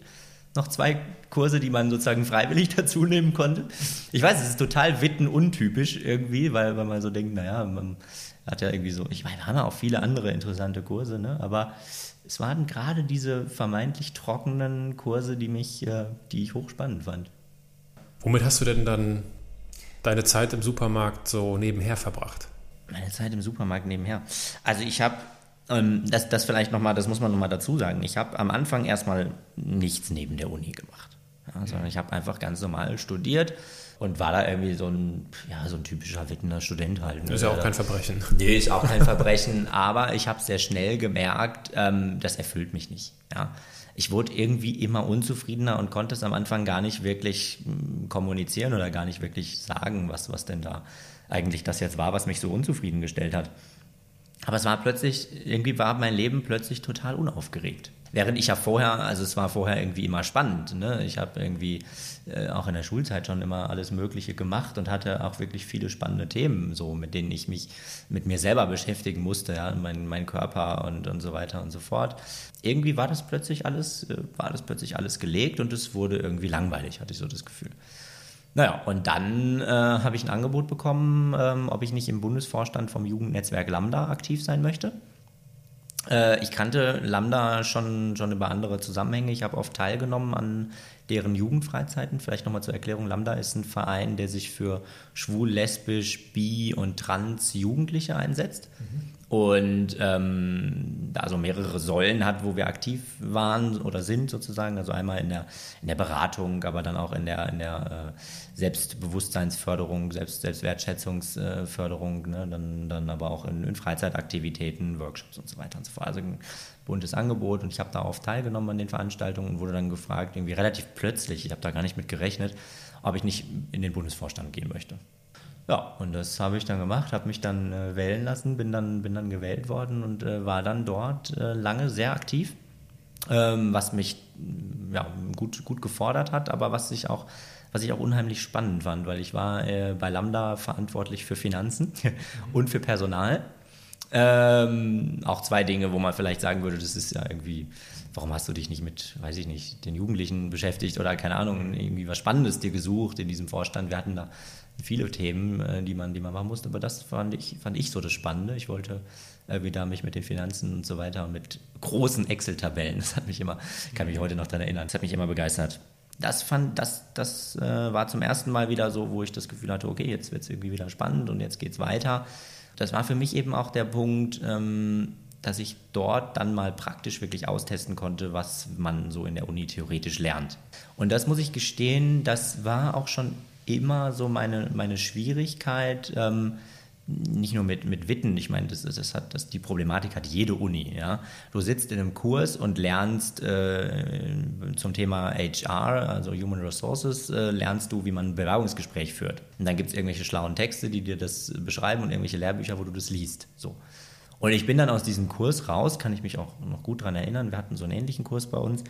Ähm, und dann hat man irgendwie mal so ein Fallbeispiel gemacht und zwei Studenten haben sich vorne hingesetzt und haben das mal simuliert. Aber es ist halt nur eine Simulation gewesen. Klar, ja. Ja. Und ich bin da raus und dachte mir, irgendwie fand ich das ein bisschen albern, muss ich tatsächlich gestehen. Ich finde auch, diese Simulationen immer eher albern. Sie bringen natürlich irgendwie was, weil es nur zu lesen ist, ist weniger, als es zumindest genau. mal zu simulieren. Ja, klar. Aber ich fand es trotzdem, ich hatte immer so meine Schwierigkeiten damit. Und dann äh, hatten wir aber bei Lambda ziemlich plötzlich die Notwendigkeit, dass wir die Geschäftsführung neu besetzen mussten. Wir hatten eine Geschäftsführerin, die hatte dann ziemlich plötzlich gekündigt und wir mussten es neu machen. Ja, und dann stand ich plötzlich vor der Herausforderung, okay, ich muss das jetzt irgendwie austesten.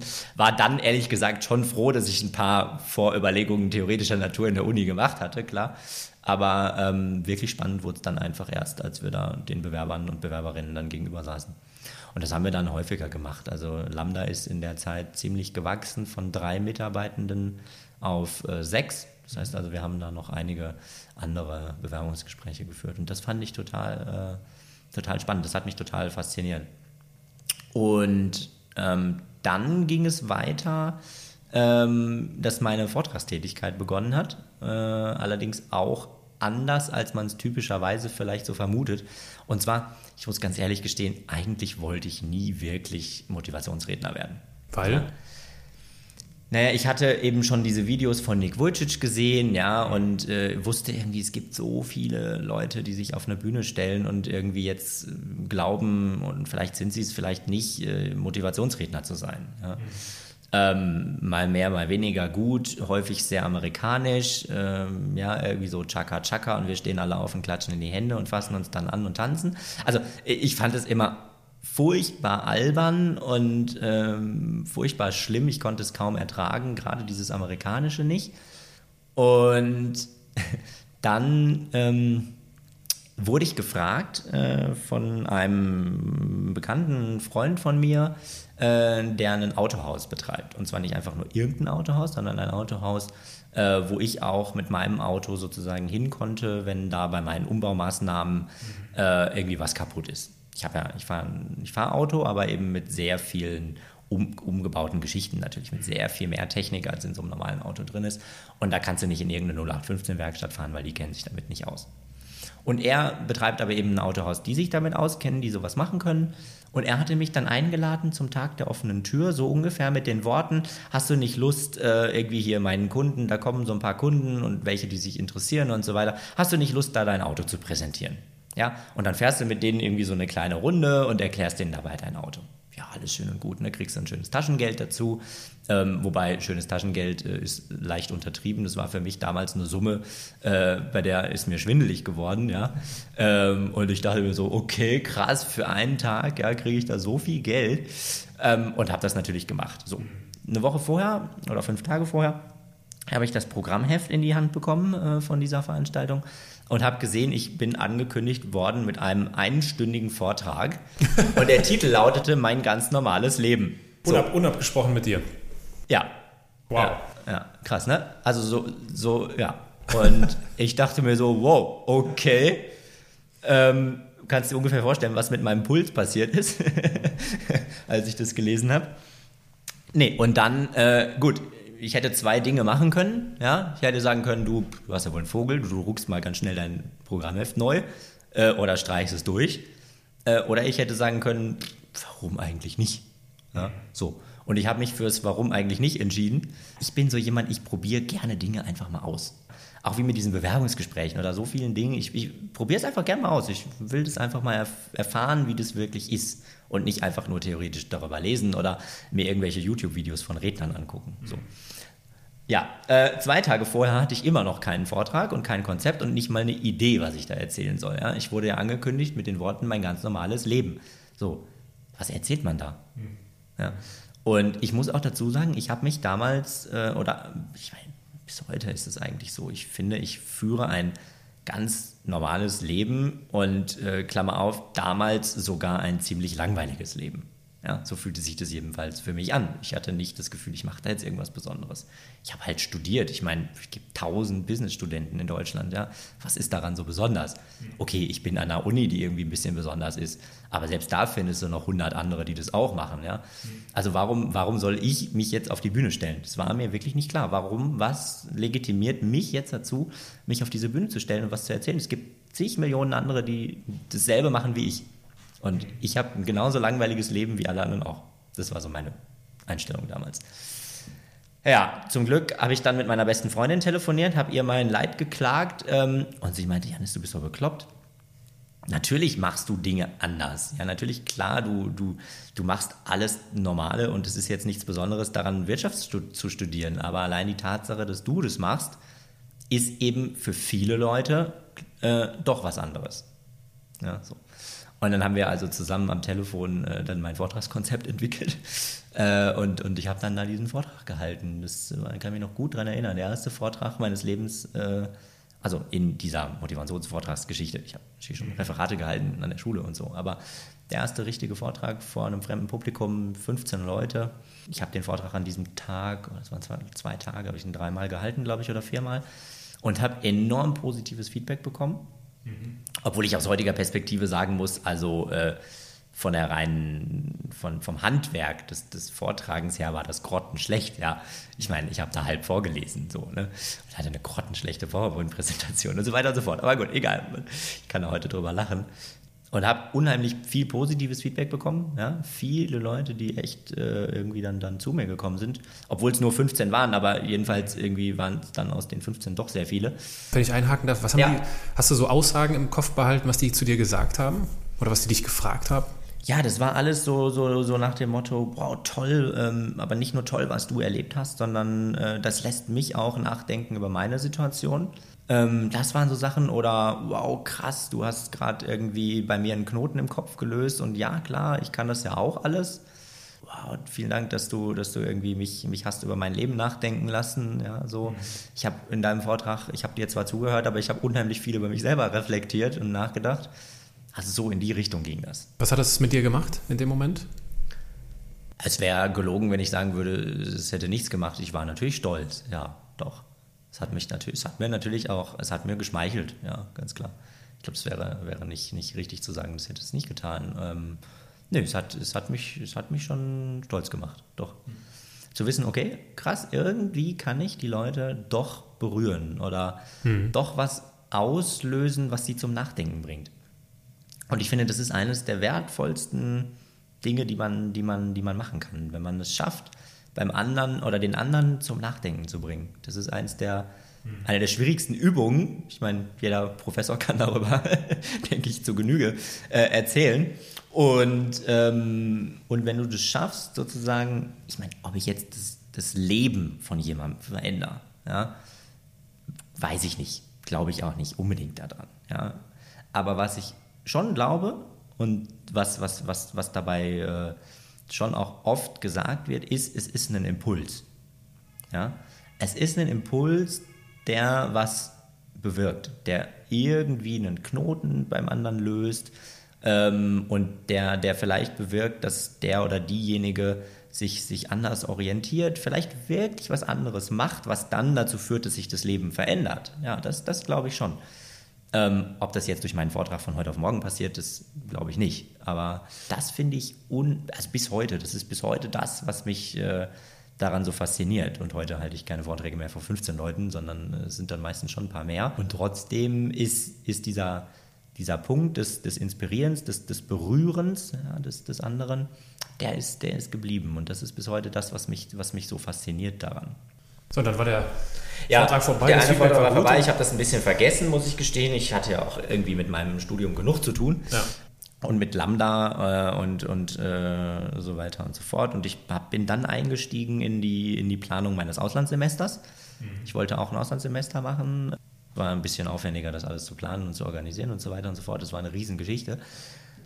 Und ich habe das ein bisschen vergessen und dann ein Jahr später äh, kam entsprechender äh, Herr von diesem Autohaus wieder auf mich zu und fragte, hast du nicht Bock, nochmal sowas zu machen? Ja, es war wirklich ein Jahr später. Und ich dachte mir, okay, hm, ja, kann nicht so schlecht gewesen sein, ne? wenn er das nochmal haben will. Ja? Natürlich meinen Preis ein bisschen erhöht. Ich bin ja Wirtschaftsstudent. Ne? und ähm, habe das dann nochmal gemacht. So. Und das zog sich so zwei, drei Jahre, zog sich das hin, bis ich dann ähm, bei einer ganz anderen Veranstaltung in Dortmund, bei einer Diversity-Konferenz war, in, im Dortmunder Rathaus ähm, und da im Publikum saß und eigentlich auch nicht genau wusste, warum ich da saß, außer dass wir halt über die Uni die Einladung gekriegt haben. Das ging über einen Uni-Verteiler, glaube ich. Das Ganze war kostenlos und das Programm klang jetzt nicht so schlecht und es war das Dortmunder Rathaus. Das waren eigentlich so damals die Gründe, warum ich dachte, ich melde mich da mal an. Kostet ja nichts. Und saß dann da im Publikum und dann kam eben der Moderator äh, der Veranstaltung, der diese Veranstaltung auch organisiert hatte, kam auf mich zu und begrüßte mich so ungefähr mit den Worten, also irgendwie sehe ich doch in deinen Augen, dass du Lust hast, was zu verändern dass du Bock hast, was zu reißen, was zu machen, was zu bewegen. Und, und wenn ich das richtig interpretiere, dann gebe ich dir jetzt einfach meine Karte und äh, dann meldest du dich einfach. So ungefähr. Mit den Worten kam er auf mich zu. Das hat mich unheimlich fasziniert. Ich meine, ne, wieder, das war wieder so dieser, dieser Gedanke, ich bin doch so ein ganz normaler Wirtschaftsstudent, der da jetzt als einer von 180 anderen Teilnehmenden im Publikum sitzt. Warum? Erstens, warum kommt der ausgerechnet auf mich zu? Äh, und zweitens, warum gibt er mir auch noch ungefragt irgendwie seine Visitenkarte? Ja? Ein, also eine Person, die für mich damals ein wahnsinnig erfolgreicher, ja, der stand irgendwie mehrere Level über mir gefühlt. Ja? Gut, ich habe ihm dann natürlich zurückgeschrieben, weil so eine Chance, die lässt man nicht vergehen oder so sollte man besser nicht. Und daraus ist dann eine sehr, sehr intensive Zusammenarbeit entstanden. Wir haben dann äh, gemeinsam, ähm, damals in den Anfangsphasen, muss ich gestehen, noch sehr im Thema ähm, Inklusion und, und äh, Behindertenaktivismus. Mhm. Ähm, das war damals noch sehr da gefußt.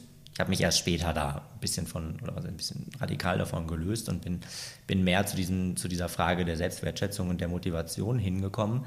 Aber damals haben wir ein, ein Inklusionsvideo quasi gedreht, äh, haben das auf einer anderen großen Diversity-Konferenz in Berlin gezeigt, die von der Charta der Vielfalt und vom Tagesspiegel organisiert wird. Und das war so gewissermaßen mein erster Durchbruch dann. Weil ich habe da dieses Video gezeigt, habe einen kleinen Workshop äh, mit begleitet. Ich habe den nicht alleine gemacht, sondern einen Teil in diesem Workshop mit begleitet. Und das muss also so gut angekommen sein. Äh, jedenfalls hatte ich danach äh, nicht nur eine Visitenkarte in meinem Portemonnaie, sondern ganz viele. Und äh, in den Wochen danach äh, enorm viele E-Mails, äh, die alle gesagt haben, wir wollen das auch.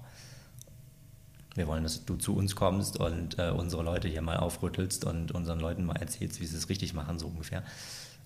Wie alt warst du da? Wann war das? Ja, das war jetzt vor. Das war im Dezember 2014, wenn ich mich richtig erinnere. Okay. Ja. Und damit wurde quasi dann deine Selbstständigkeit begründet? Damit wurde dann meine Selbstständigkeit begründet, genau. Also bis dahin habe ich das alles immer noch so nebenbei quasi einfach mal gemacht. Mhm. Und nach dieser Diversity-Konferenz äh, war mir dann klar, also du musst das anmelden, du musst dich jetzt selbstständig machen und du musst diesen Schritt jetzt irgendwie auch, auch formell sozusagen richtig gehen. Äh, und dieses Formelle hat natürlich dann einfach, einfach nochmal enorm was verändert ja, im, im, Auftreten und in der Professionalisierung und so weiter und so fort. Mhm. Ja. Das war, das war ein hochspannendes Jahr 2014. Das war nämlich das Jahr, da war ich dann im Ausland, äh, vier Monate in, in London habe ich mein Auslandssemester gemacht mit vier Kommilitonen aus Witten, die mich begleitet haben. Eigentlich dachte ich damals, ich nehme einen mit und der unterstützt mich so ein bisschen, wenn ich gerade mal Hilfe brauche. Ähm, und dann hatte die Uni in London, muss man aber sagen, ziemlich viel Angst und ziemlich viel Schiss, was denn alles schiefgehen könnte. Ja? Und die haben immer in so ganz vielen Eventualitäten gedacht und geplant und so weiter und so fort. Und das hat mir nicht nur enorm viel Zeit geraubt, sondern war auch enorm anstrengend wir haben, ich habe ein Jahr lang äh, insgesamt dieses Auslandssemester geplant, ja, also von dem Entschluss, ich möchte dahin und äh, meinem Gang ins International Office, äh, um zu fragen, was muss ich denn machen, bis wir dann tatsächlich geflogen sind äh, oder, oder gefahren sind, äh, ist ein Jahr vergangen. Und äh, in der Zeit sind dann eben drei Kommilitonen noch dazugekommen, weil das war, oder noch zwei, nee, Ich hatte drei Kommilitonen, genau, sind noch zwei dazugekommen, weil das war so die Vorgabe der Uni in, in London, dass sie gesagt haben, ähm, naja, wenn, wenn einer krank ist, dann brauchst du einen zweiten und wenn der zweite, während der erste krank ist, gerade einkaufen geht, dann brauchst du einen dritten und eigentlich hätte ich irgendwie, also man hätte das Spiel noch weiterführen können. hätte ich das nicht beendet, hätte ich wahrscheinlich die ganze Uni mitnehmen können nach London. Aber ich dachte mir dann, nö, das machen wir jetzt nicht. Ich beschränke das Ganze mal auf drei. Ja, das war das äh, und äh, ich war dann bei IBM auch in diesem Jahr und wir haben dieses Video produziert und schlussendlich äh, habe ich das dann da auf der Diversity-Konferenz gezeigt und ja, war dann nach äh, bei vielen Unternehmen zu Gast seitdem. Mhm. Zu welchem Menschen blickst du auf? Oh, ich finde das immer so eine doofe Frage, muss ich gestehen. Die Frage kann man ja immer in ganz unterschiedlicher Natur stellen. Ne? Hast du Vorbilder oder zu wem blickst du auf oder wie auch immer? Ich muss gestehen, ich habe diese eine Person nicht, die mein Vorbild ist. Ich fand es, äh, ich fand es immer ein sehr schwieriges Konzept, so dieses Konzept der Vorbilder. Hat vielleicht auch viel damit zu tun, dass ich einfach vieles sowieso immer schon anders machen musste. Ich meine, normalerweise lernen Kinder durch Nachmachen. Ja, so, die sehen, okay, meine Mutter läuft irgendwie so auf zwei Beinen, dann probiere ich das doch auch mal. Das hat alles bei mir nie funktioniert. Ich konnte nie irgendwas nachmachen. Ich musste schon immer irgendwie mir halt selber da mein, meine Geschichten überlegen. Und das hat sich, glaube ich, bis heute weitestgehend durchgezogen. Mhm. Es ist selten, dass ich irgendwie sehe, okay, der macht das so und so, also muss ich das auch so und so machen. Nee, ich muss mir erstmal eigene Gedanken machen, was ich eigentlich will und mir dann überlegen, okay, wie komme ich dahin? Natürlich beobachte ich Menschen. Ja. Ich beobachte sehr gerne Menschen sogar und häufig auch sehr intensiv. Und ich habe eher so dieses, ich habe nicht das eine Vorbild, aber ich habe viele Leute, bei denen ich mir denke, ah, okay, diesen einen Punkt ihres Charakters oder ihres Handelns oder ihres Seins, den hätte ich auch gerne. So wäre ich auch gerne. Also bei mir ist es eher so fragmentarisch. Ich, ich mhm. kann dir sagen, also keine Ahnung, ich würde gerne äh, genauso strukturiert sein wie Hans Müller und ich würde aber genauso gerne so freundlich sein oder, oder manchmal ist es auch nur ein Satz, den jemand irgendwie besonders häufig verwendet und dadurch ja, sich, sich irgendwie durch die Welt bewegt. Also es sind mehr so, es sind mehr so Kleinigkeiten. Stichwort äh, Motivation. Mhm. Was motiviert dich denn? Was motiviert mich? Mich motiviert, dass ich die Möglichkeit habe, unheimlich viel auszutesten, unheimlich viel einfach mal zu machen, mal auszuprobieren, zu gucken, gefällt mir das, gefällt mir das nicht. Und ich bin jemand, ich möchte in meinem Leben enorm viel erlebt haben. Ja, ich möchte ganz viele Erfahrungen machen, äh, ganz viele Erlebnisse haben, damit ich am Ende des Lebens, und das ist eine Frage, die ich mir oft stelle, oder, oder, oder ja, so eine hypothetische Überlegung, die ich oft anstelle, nämlich, ähm, wenn ich am Ende meines Lebens bin, auf was möchte ich dann zurückgucken können? Ja? Was will ich dann erlebt haben? Was, was soll dann in, in meinem Leben passiert sein? Wer möchte ich dann sein? Ähm, was will ich alles gemacht haben? Wem möchte ich begegnet sein? Und so weiter und so fort. Also quasi das, das Leben mal von der anderen Perspektive aus zu betrachten, nämlich vom, vom Ende aus, ähm, finde ich unheimlich spannend und äh, nicht nur spannend, sondern auch sehr motivierend, äh, weil mir dann auffällt, ja super und ich habe das ganze Leben noch vor mir oder jedenfalls einen großen Teil und ich kann sozusagen darauf hinwirken, dass das genauso passiert. Wie gehst du da, wie gehst du da vor? Schreibst du dir solche Sachen auf? Nö, das ist weitestgehend in meinem Kopf. Ich bin jemand, der, äh, ich bin ein sehr ähm, visueller Typ. Mhm. Das heißt, ich habe viele von diesen Überlegungen und viele von diesen, diesen auch von meinen Zielen. Also wenn ich mir Ziele setze, dann geschieht es bei mir immer in Form von Bildern. Mhm. Ja, ich weiß dann in Form von Bildern und Gefühlen. Also ich weiß dann, wie es aussieht, wenn ich das Ziel erreicht habe und ich weiß, wie ich mich dann fühle.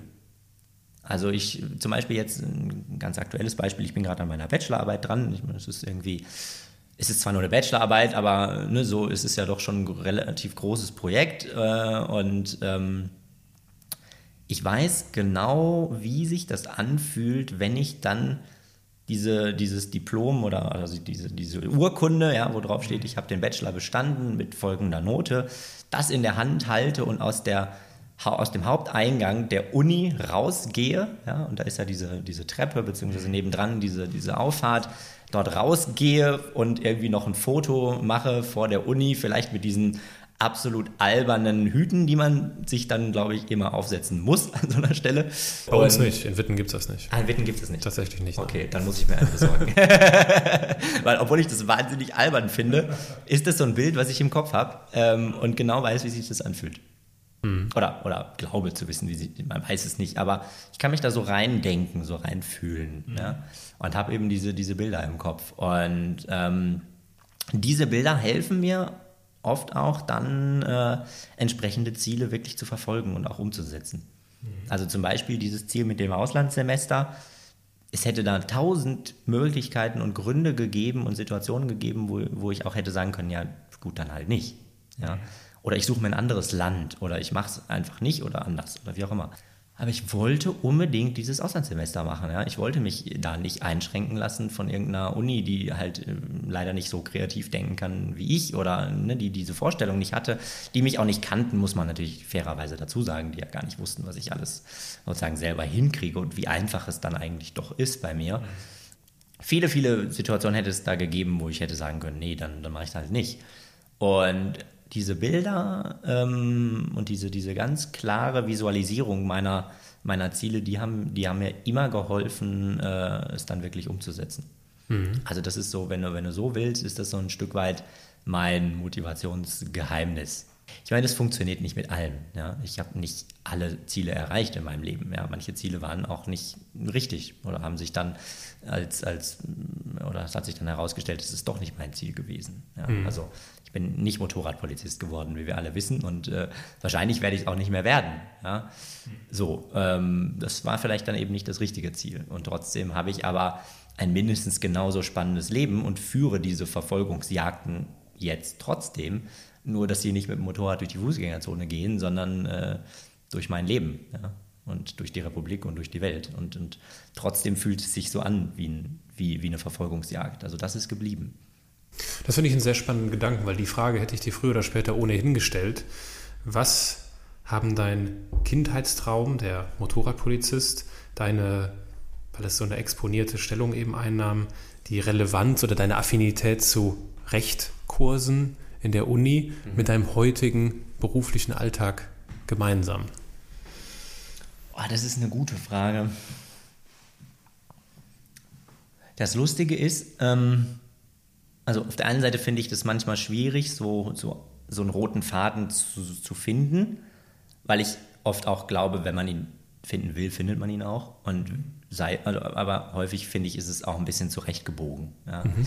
Ähm, bei mir war das ja so, ich wollte Motorradpolizist werden und nachdem ich aber festgestellt habe, ich kann nicht Motorradpolizist werden, es geht nicht, jedenfalls, also irgendwie so nicht, wie ich mir das vorgestellt hatte, da wollte ich Bundeskanzler werden.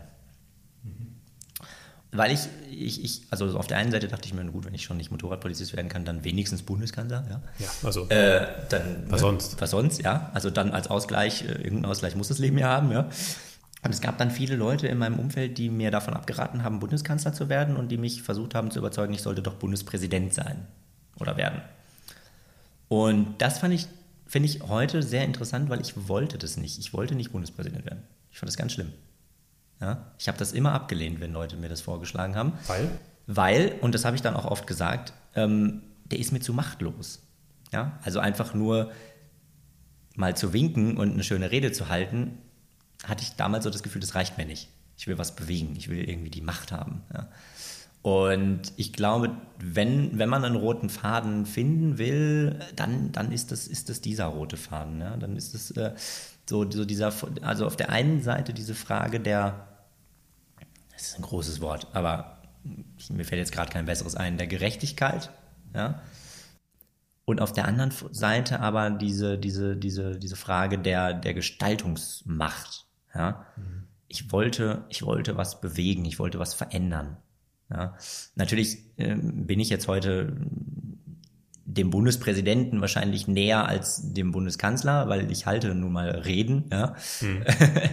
ähm, und trotzdem bewege ich damit unheimlich viel. Und das kann ich, äh, ich kann das bei meinem Publikum sehen. Ja, wenn ich auf der Bühne stehe, ich sehe, die kommen anders in meine Vorträge rein, als sie rausgehen. Ich sehe das. Das ist, das ist das, was glaube ich, das ist glaube ich dieser Kern, der geblieben ist. Etwas zu bewegen, etwas zu verändern. Ja? Und, und Menschen die Möglichkeit zu geben, ähm, aus ihren Selbstzweifeln, aus ihren, ja, aus ihren Negativspiralen, aus ihren destruktiven Denken herauszukommen und was zu verändern. Und ähm, ja, ich glaube, das ist so im Kern das, das, was geblieben ist. Ist das so das größte Problem, was du bei deinen Zuhörern entdeckst, dass es diese, dieses Herauskommen aus negativen ähm, Denkspiralen, wie du sie nennst? Ist das, oder gibt es ein anderes, so ein typisches oh. Problem, wo du sagst, das haben einfach ganz viele Menschen, die, mir, die mich danach ansprechen, das höre ich immer wieder, das ist so ein Muster.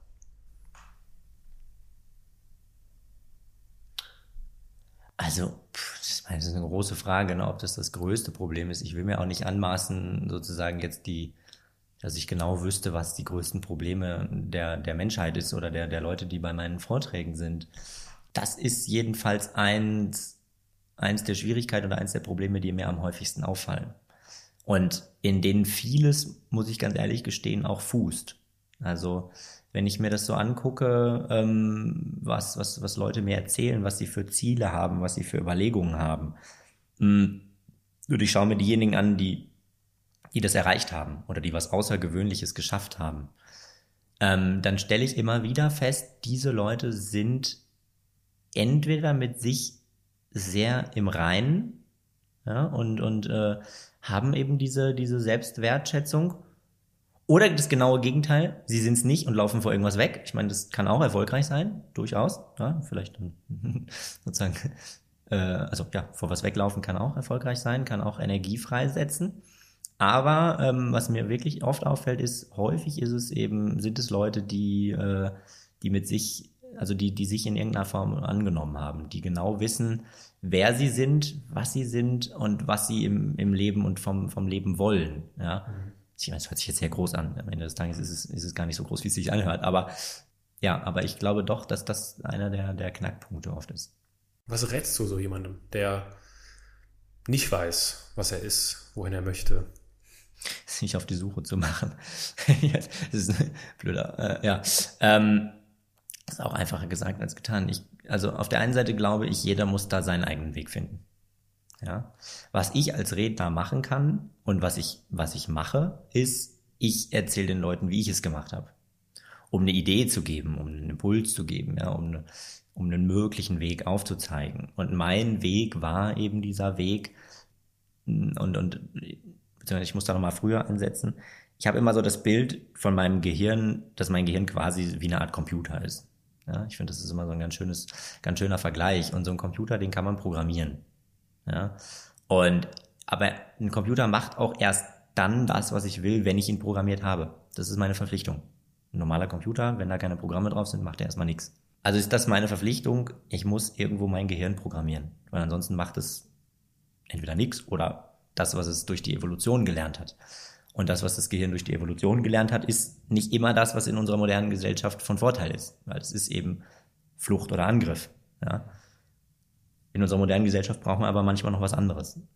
Deswegen stelle ich mir eben oft vor, ich, ich programmiere mein Gehirn. Ja, das geht nicht so einfach wie beim Computer, dass man sich ein Programm runterlädt und irgendwie je nach Internetverbindung fünf oder zehn Minuten später läuft das Programm. Es dauert ein bisschen länger. Ja, obwohl das Gehirn ein absoluter Hochleistungskomputer ist, wenn es ums Programmieren geht, braucht es ein bisschen mehr Zeit. Und das ist aber das, was ich, glaube ich, gemacht habe, als ich damals mit 16 diese Liste zum Beispiel geschrieben habe. Ja? Mhm. Oder als ich diese Gedanken hatte, von wegen, wen stören meine Bewegungen eigentlich? Und ich habe dann auch nicht von heute auf morgen mich selbst angenommen. Ja? Ich bin da auch bis heute mit beschäftigt. Ja? Ich habe damit 16 angefangen. Ich weiß nicht, ob das mit 50 vorbei ist. Vielleicht ist es auch nie vorbei. Und trotzdem ist es, glaube ich, ein tagtägliches Üben, Programmieren, Machen, Austesten, wo jeder seinen, seinen eigenen Weg finden muss. Was mir geholfen hat, ist, dadurch, dass, also für mich war ja dieser, dieser Spiegel, war so dieses, dieser Knackpunkt. Mhm. Und ähm, deswegen hat es mir unheimlich geholfen, mich langsam wieder an, an Spiegel zu gewöhnen, sozusagen. Also ich habe mich wirklich vor einen Spiegel gestellt äh, und habe dann angefangen, Grimassen zu schneiden, ja, oder, oder habe wirklich angefangen, mich zu zwingen, erstens mal mich da anzuschauen vorm Spiegel Und zweitens aber dann auch wirklich genau mal hinzuschauen, wo denn vielleicht was Schönes ist. Ja, etwas, was ich an mir selber mag. Ja, das kann die Frisur sein, das kann die Nase sein, was auch immer, egal. Ja, nicht zu gucken, was, was mag ich an mir nicht, weil das, das, das fällt mir einfach ein. Ja, wir können, glaube ich, alle sehr schnell und ohne groß zu überlegen äh, alles Negative in unserem Leben aufzählen. Aber wenn du mal jemanden fragst, zähl mal das Positive auf, das geht nicht so einfach. Und das ist eben Training. Und das ist bei mir sowohl vom Spiegel als auch mit einem Blatt Papier, als auch zum Beispiel das Schreiben des Buches hat mir auch unheimlich viel gegeben, auch meine Vorträge. Ja, die, die, ich, ich mache die nicht altruistisch ausschließlich nur für andere, ja, mhm. sondern auch mir gibt es natürlich unheimlich viel und das ist ein Training. Jetzt ist aber nicht mein Rat, jeder sollte sich auf die Bühne stellen, sondern ich glaube, jeder sollte für sich schauen, wo, wo sind denn meine Knackpunkte und wie kann ich da versuchen, mich dem langsam zu nähern und ähm, wirklich ja die die positiven Dinge zu sehen und auch wenn das am Anfang mal sehr gezwungen sich anfühlen kann, ja, das wird normaler, je öfter man es macht. Also man muss es wirklich in seinen Alltag integrieren. Mhm. Ganz anderes Thema. Würdest du dich als erfolgreichen Menschen bezeichnen? Ja, kann ich ganz klar so sagen. Aber ich habe ein bisschen eine andere, oder vielleicht ist es auch gar nicht so eine ganz außergewöhnliche Art der Definition. Ich glaube, dass Erfolg sich schon mal gar nicht am Geld festmachen lässt oder an dem Einfluss oder der Macht, die man hat. Ich glaube, dass sich Erfolg daran misst, ähm, wie sehr kann ich die Dinge in meinem Leben umsetzen, die ich gerne umsetzen möchte. Und da bin ich sehr erfolgreich. Also ich führe sehr stark das Leben, was, was ich gerne führen möchte. Mhm. Nicht an allen Punkten, ja. Ich meine, ich kann mir auch Schöneres vorstellen, als bei schönem Wetter im Hochsommer in, in einem dunklen Raum zu sitzen und Bachelorarbeit zu schreiben. Und ein Interview zu führen. das hast du jetzt gesagt. ja, natürlich kann ich mir da auch Schöneres vorstellen, aber es gibt natürlich auch Dinge, die muss man einfach machen, um dann nach anderes machen zu können. Ne? Es gibt gewisse Voraussetzungen, die muss man halt erfüllen. Nee, aber ich kann die Dinge umsetzen, die, die für mich wichtig sind und die, die mir liegen. Mhm. Und ich messe da meinen Erfolg nicht daran, ob ich auf einer Bühne stehe oder nicht, sondern ich messe meinen Erfolg daran, ob es mir Spaß macht, auf einer Bühne zu stehen. Und wenn es mir Spaß macht, auf einer Bühne zu stehen, dann messe ich den Erfolg natürlich auch danach, ob ich das schaffe, auf Bühnen zu stehen. Mhm. Wenn wir trotzdem den Blick auf die monetäre Dimension wagen, mhm. gibt es ja bei dir eine deutsche oder weiß nicht, rechtliche Besonderheit mhm. zu beachten. Mhm. Äh, als du von Markus Lanz in seine Sendung eingeladen mhm. wurdest, erzähltest du davon. Und ähm, ja. vielleicht kannst du das mal kurz erklären. Das sind irgendwie, also bei mir ist mhm. hängen geblieben irgendwas mit 2600 Euro. Ja, ja. Ist das richtig? Mhm. Was, ja. was hat es damit auf sich? Vorneweg, ich kann das gerne erklären, vorneweg, ich habe mich ein bisschen von dieser ähm, Thematik verabschiedet, sozusagen, die, die äh, oder nochmal, um meine Entwicklung klar zu machen, ne, ich habe damals sehr mit diesen aktivistischen Überlegungen auch angefangen. Ja, okay. Die waren auch Teil meiner Vorträge, die waren auch Teil meiner öffentlichen Auftritte, wie zum Beispiel Markus Lanz.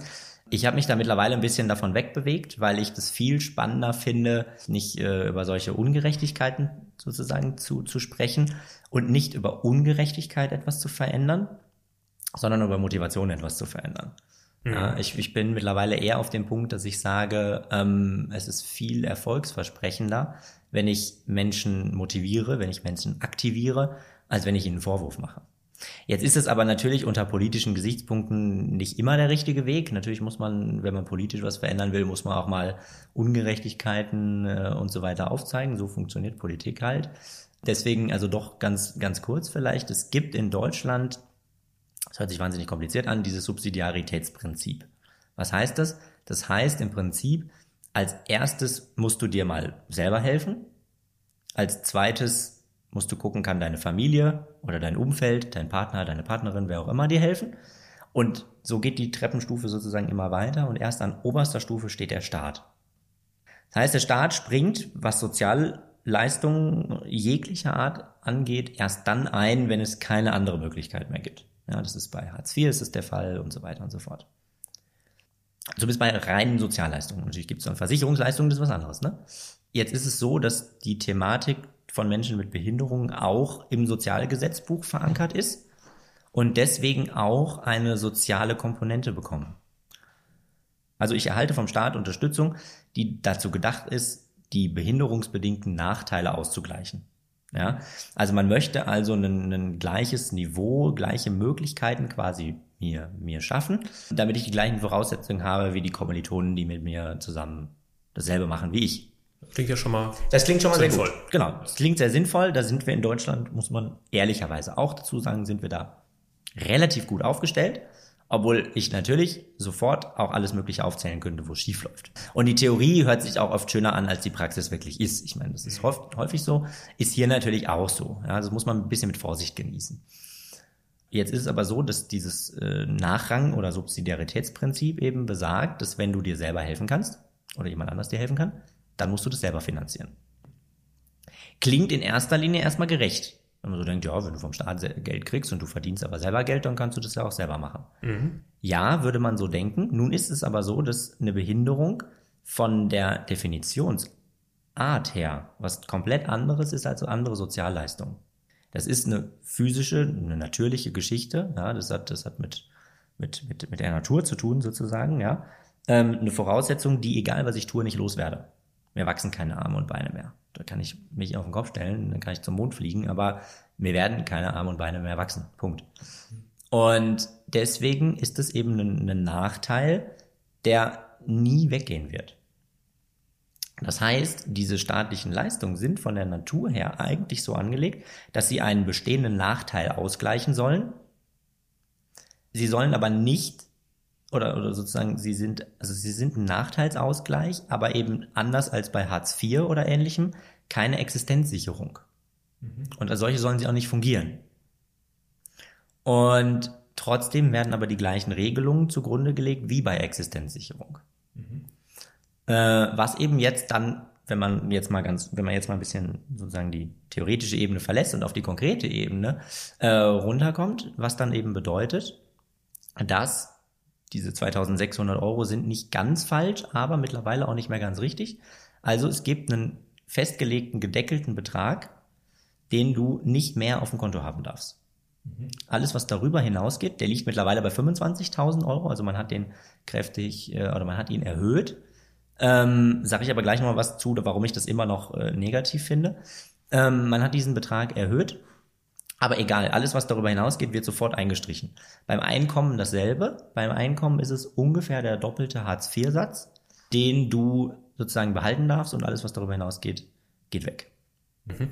So, wenn man jetzt mal die Überlegung von staatlicher Perspektive anstellt, weil das finde ich immer eine sehr interessante Überlegung oder eine sehr interessante Perspektive dabei, dann ist es so, dass jemand, der, ich will ja jetzt gar nicht so viel von mir sprechen, ja, weil ich, ich bin da noch in einer sehr exponierten Lage, muss man dazu sagen, weil erstens brauche ich nicht viel Hilfe, zweitens habe ich eine sehr gute Ausbildung und insofern äh, gibt es bei mir vielleicht die Chance, dass ich irgendwann ein Einkommensniveau oder so erreiche, wo es mir einfach schlicht und ergreifend egal ist. Ne?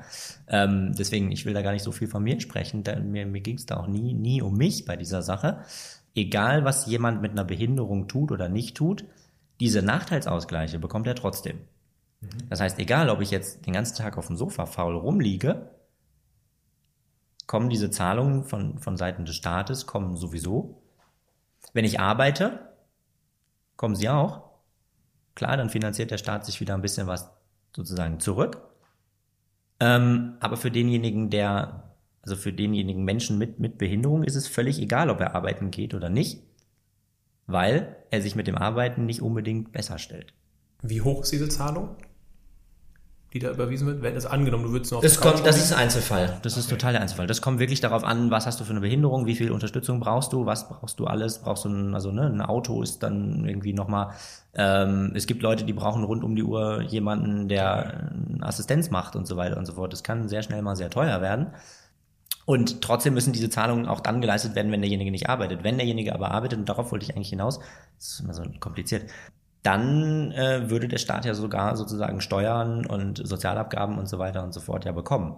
Das heißt, das Anreizsystem ist für mich ein völlig falsches. Weil der Anreiz, arbeiten zu gehen, Geld zu verdienen, Steuern zu bezahlen, ist in der Form gar nicht gegeben. Weil er gedeckelt ist. Ja, weil es gedeckelt ist. Weil es mir Also weil es denjenigen nichts bringt, sozusagen arbeiten zu gehen. Mhm. Finanziell. Ich kenne viele Leute, die, die haben sich selbstständig gemacht und, und die leben vom doppelten Hartz-IV-Satz. Die würden aber auch dann von diesem Satz leben, wenn sie sich nicht selbstständig gemacht hätten. Mhm. Oder wenn sie gar nicht arbeiten würden. Also, ne, das ist eben das. Man, man, man macht sehr viel und man bildet sich ja auch aus, ne, und so weiter und so fort. Und, und äh, das ist ja auch genau das, was man, was man immer will, äh, dass, dass, dass äh, Menschen sich, sich ausbilden und einen Beitrag leisten, ne, und so weiter. Nur es bleibt an der Stelle eben finanziell nichts übrig. Das heißt, wenn du dieselbe Ausbildung machst und dieselben, dasselbe Studium machst, ähm, bist du aber dann eben an, an den Punkten schlechter gestellt. So, das geht, das Ganze geht noch weiter. Das trifft nämlich auch Partner und Partnerinnen. Ach was. Ja. Du musst nicht mal heiraten, sondern nur in einer partnerschaftsähnlichen Gemeinschaft oder wie so schön heißt, leben. Mhm. Dann wird auch das Einkommen und das Vermögen deines Partners oder deiner Partnerin genauso gescannt. Du musst dich komplett nackig machen. Du musst dich komplett offenlegen. Ja? Ähm, mir steht es noch bevor. Ich bin noch zu kurz jetzt erst selbstständig, als dass da so eine Prüfung schon stattgefunden hätte. Und muss sich komplett offenlegen und dein Partner, deine Partnerin müssen sich komplett offenlegen.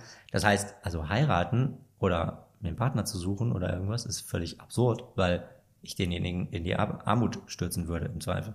Ja.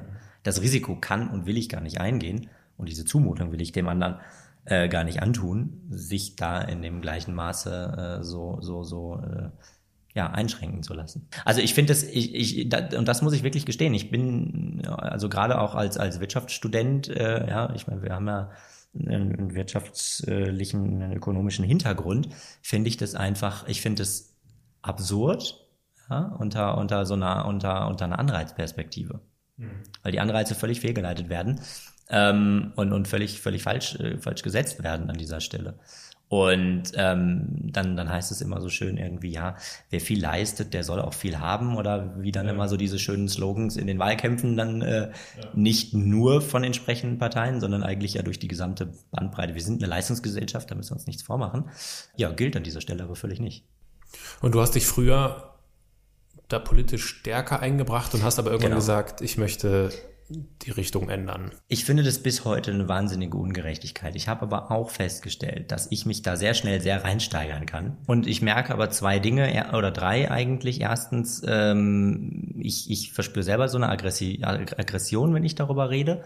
Zweitens, es ist einfach unheimlich schwierig, wenn du selber davon betroffen bist, mhm. darüber zu reden, weil es sehr schnell so aussieht, als würde ich da irgendwie für meinen eigenen für meine eigene Tasche irgendwelche Vorteile aushandeln wollen. Ja, mhm. ähm, ich war mit diesem Thema im Bundestag. Ja, ich war da zu einer, zu einer öffentlichen Anhörung als als Einzelexperte sogenannter äh, eingeladen und habe dann eben auch darüber gesprochen. Und ich bin der festen Meinung, dass äh, auch mit der UN-Behindertenrechtskonvention, ja, die die quasi Menschenrechtscharakter angenommen hat, ähm, die einzige Lösung wäre, diese Grenzwerte komplett aufzuheben und zu sagen, also auch wenn jemand Multimillionär wird, äh, dann, dann können wir und wollen wir uns als Staat das leisten, seine Behinderung auszugleichen, weil er vielleicht ein Auto braucht, was umgebaut werden muss.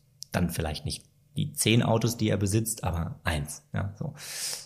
Ich glaube, das, das können und sollten wir uns leisten. Das, äh, es waren auch Leute von der, vom UN, von der UN dort, die auch gesagt haben, dass das mit der, mit der Behindertenrechtskonvention, die Deutschland ja ratifiziert hat, nicht vereinbar ist. Und ähm, es ging aber dann ein Raunen durch die Regierungsbank, äh, von wegen, die haben ja Ansprüche. Und weißt du, das kriegt dann eben sehr schnell so einen Beigeschmack. Ne? Ähm, und und äh, darum geht's mir gar nicht, aber das ist unheimlich schwierig, das klarzumachen, dass es mir darum nicht geht. Ich will nicht einen einzigen Cent mehr. Ja? Ich will nicht um einen einzigen Cent bevorteilt werden. Will ich nicht. Brauche ich nicht, will ich nicht. Ich will auch keine Behindertenquote äh, irgendwie erfüllen müssen oder nur wegen einer Behindertenquote irgendwo arbeiten oder irgendwas. Ich will das alles nicht, ne? Aber was ich will, ist eben dieselben Möglichkeiten, ne? So, mhm. ich will genau die Linie treffen. Aber das ist halt unheimlich schwer, das ist das Zweite. Und das Dritte ist, ähm, dass mir aufgefallen ist, ich finde das viel befruchtender und langfristig auch, ähm, glaube ich, erfolgreicher, wenn ich äh, Menschen motiviere auf eine positive Art und Weise, als wenn ich so in so einer negativen Art und Weise äh, rummecker, was alles nicht funktioniert.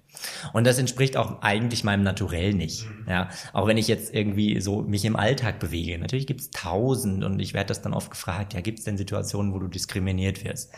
Ja, immer. Ja, mhm. also ständig gibt's Situationen, wo ich nicht diskriminiert werde. Ja, vielleicht auch ein paar. So, ne? Aber ich bin einfach vom Naturell jemand, äh, der das erstens nicht sieht und zweitens, ich bin jemand, ich finde dann halt Wege. Ja.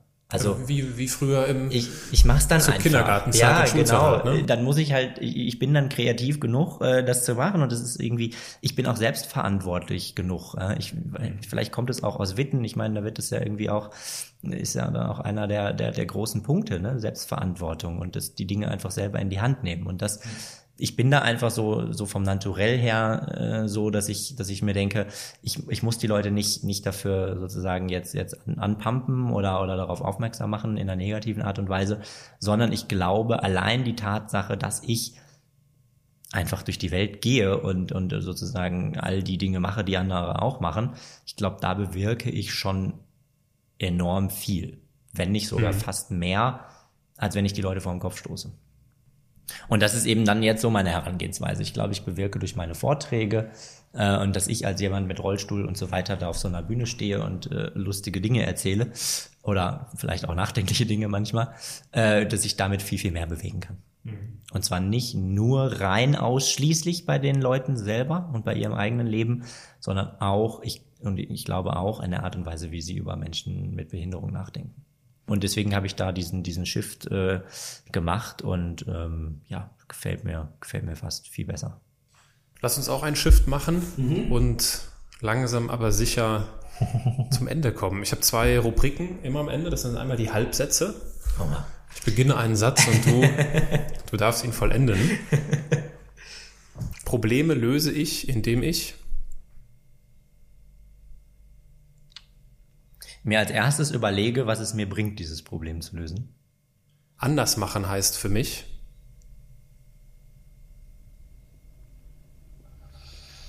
mm.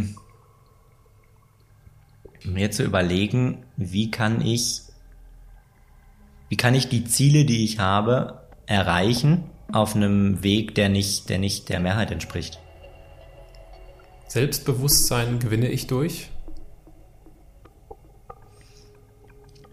Verschiedenes, aber äh, das meiste davon äh, kommt aus mir selbst heraus, indem ich mir selbst immer wieder bewusst mache, wer bin ich, was kann ich, was habe ich schon erreicht, was will ich noch erreichen ähm, und das und und auch Feedback von anderen immer mit mir selbst abgleiche, weil ich finde Selbstbewusstsein ähm, kann und sollte nicht ausschließlich über einen Fremd über eine Fremdbestimmung, über ein Fremdfeedback gespeist werden.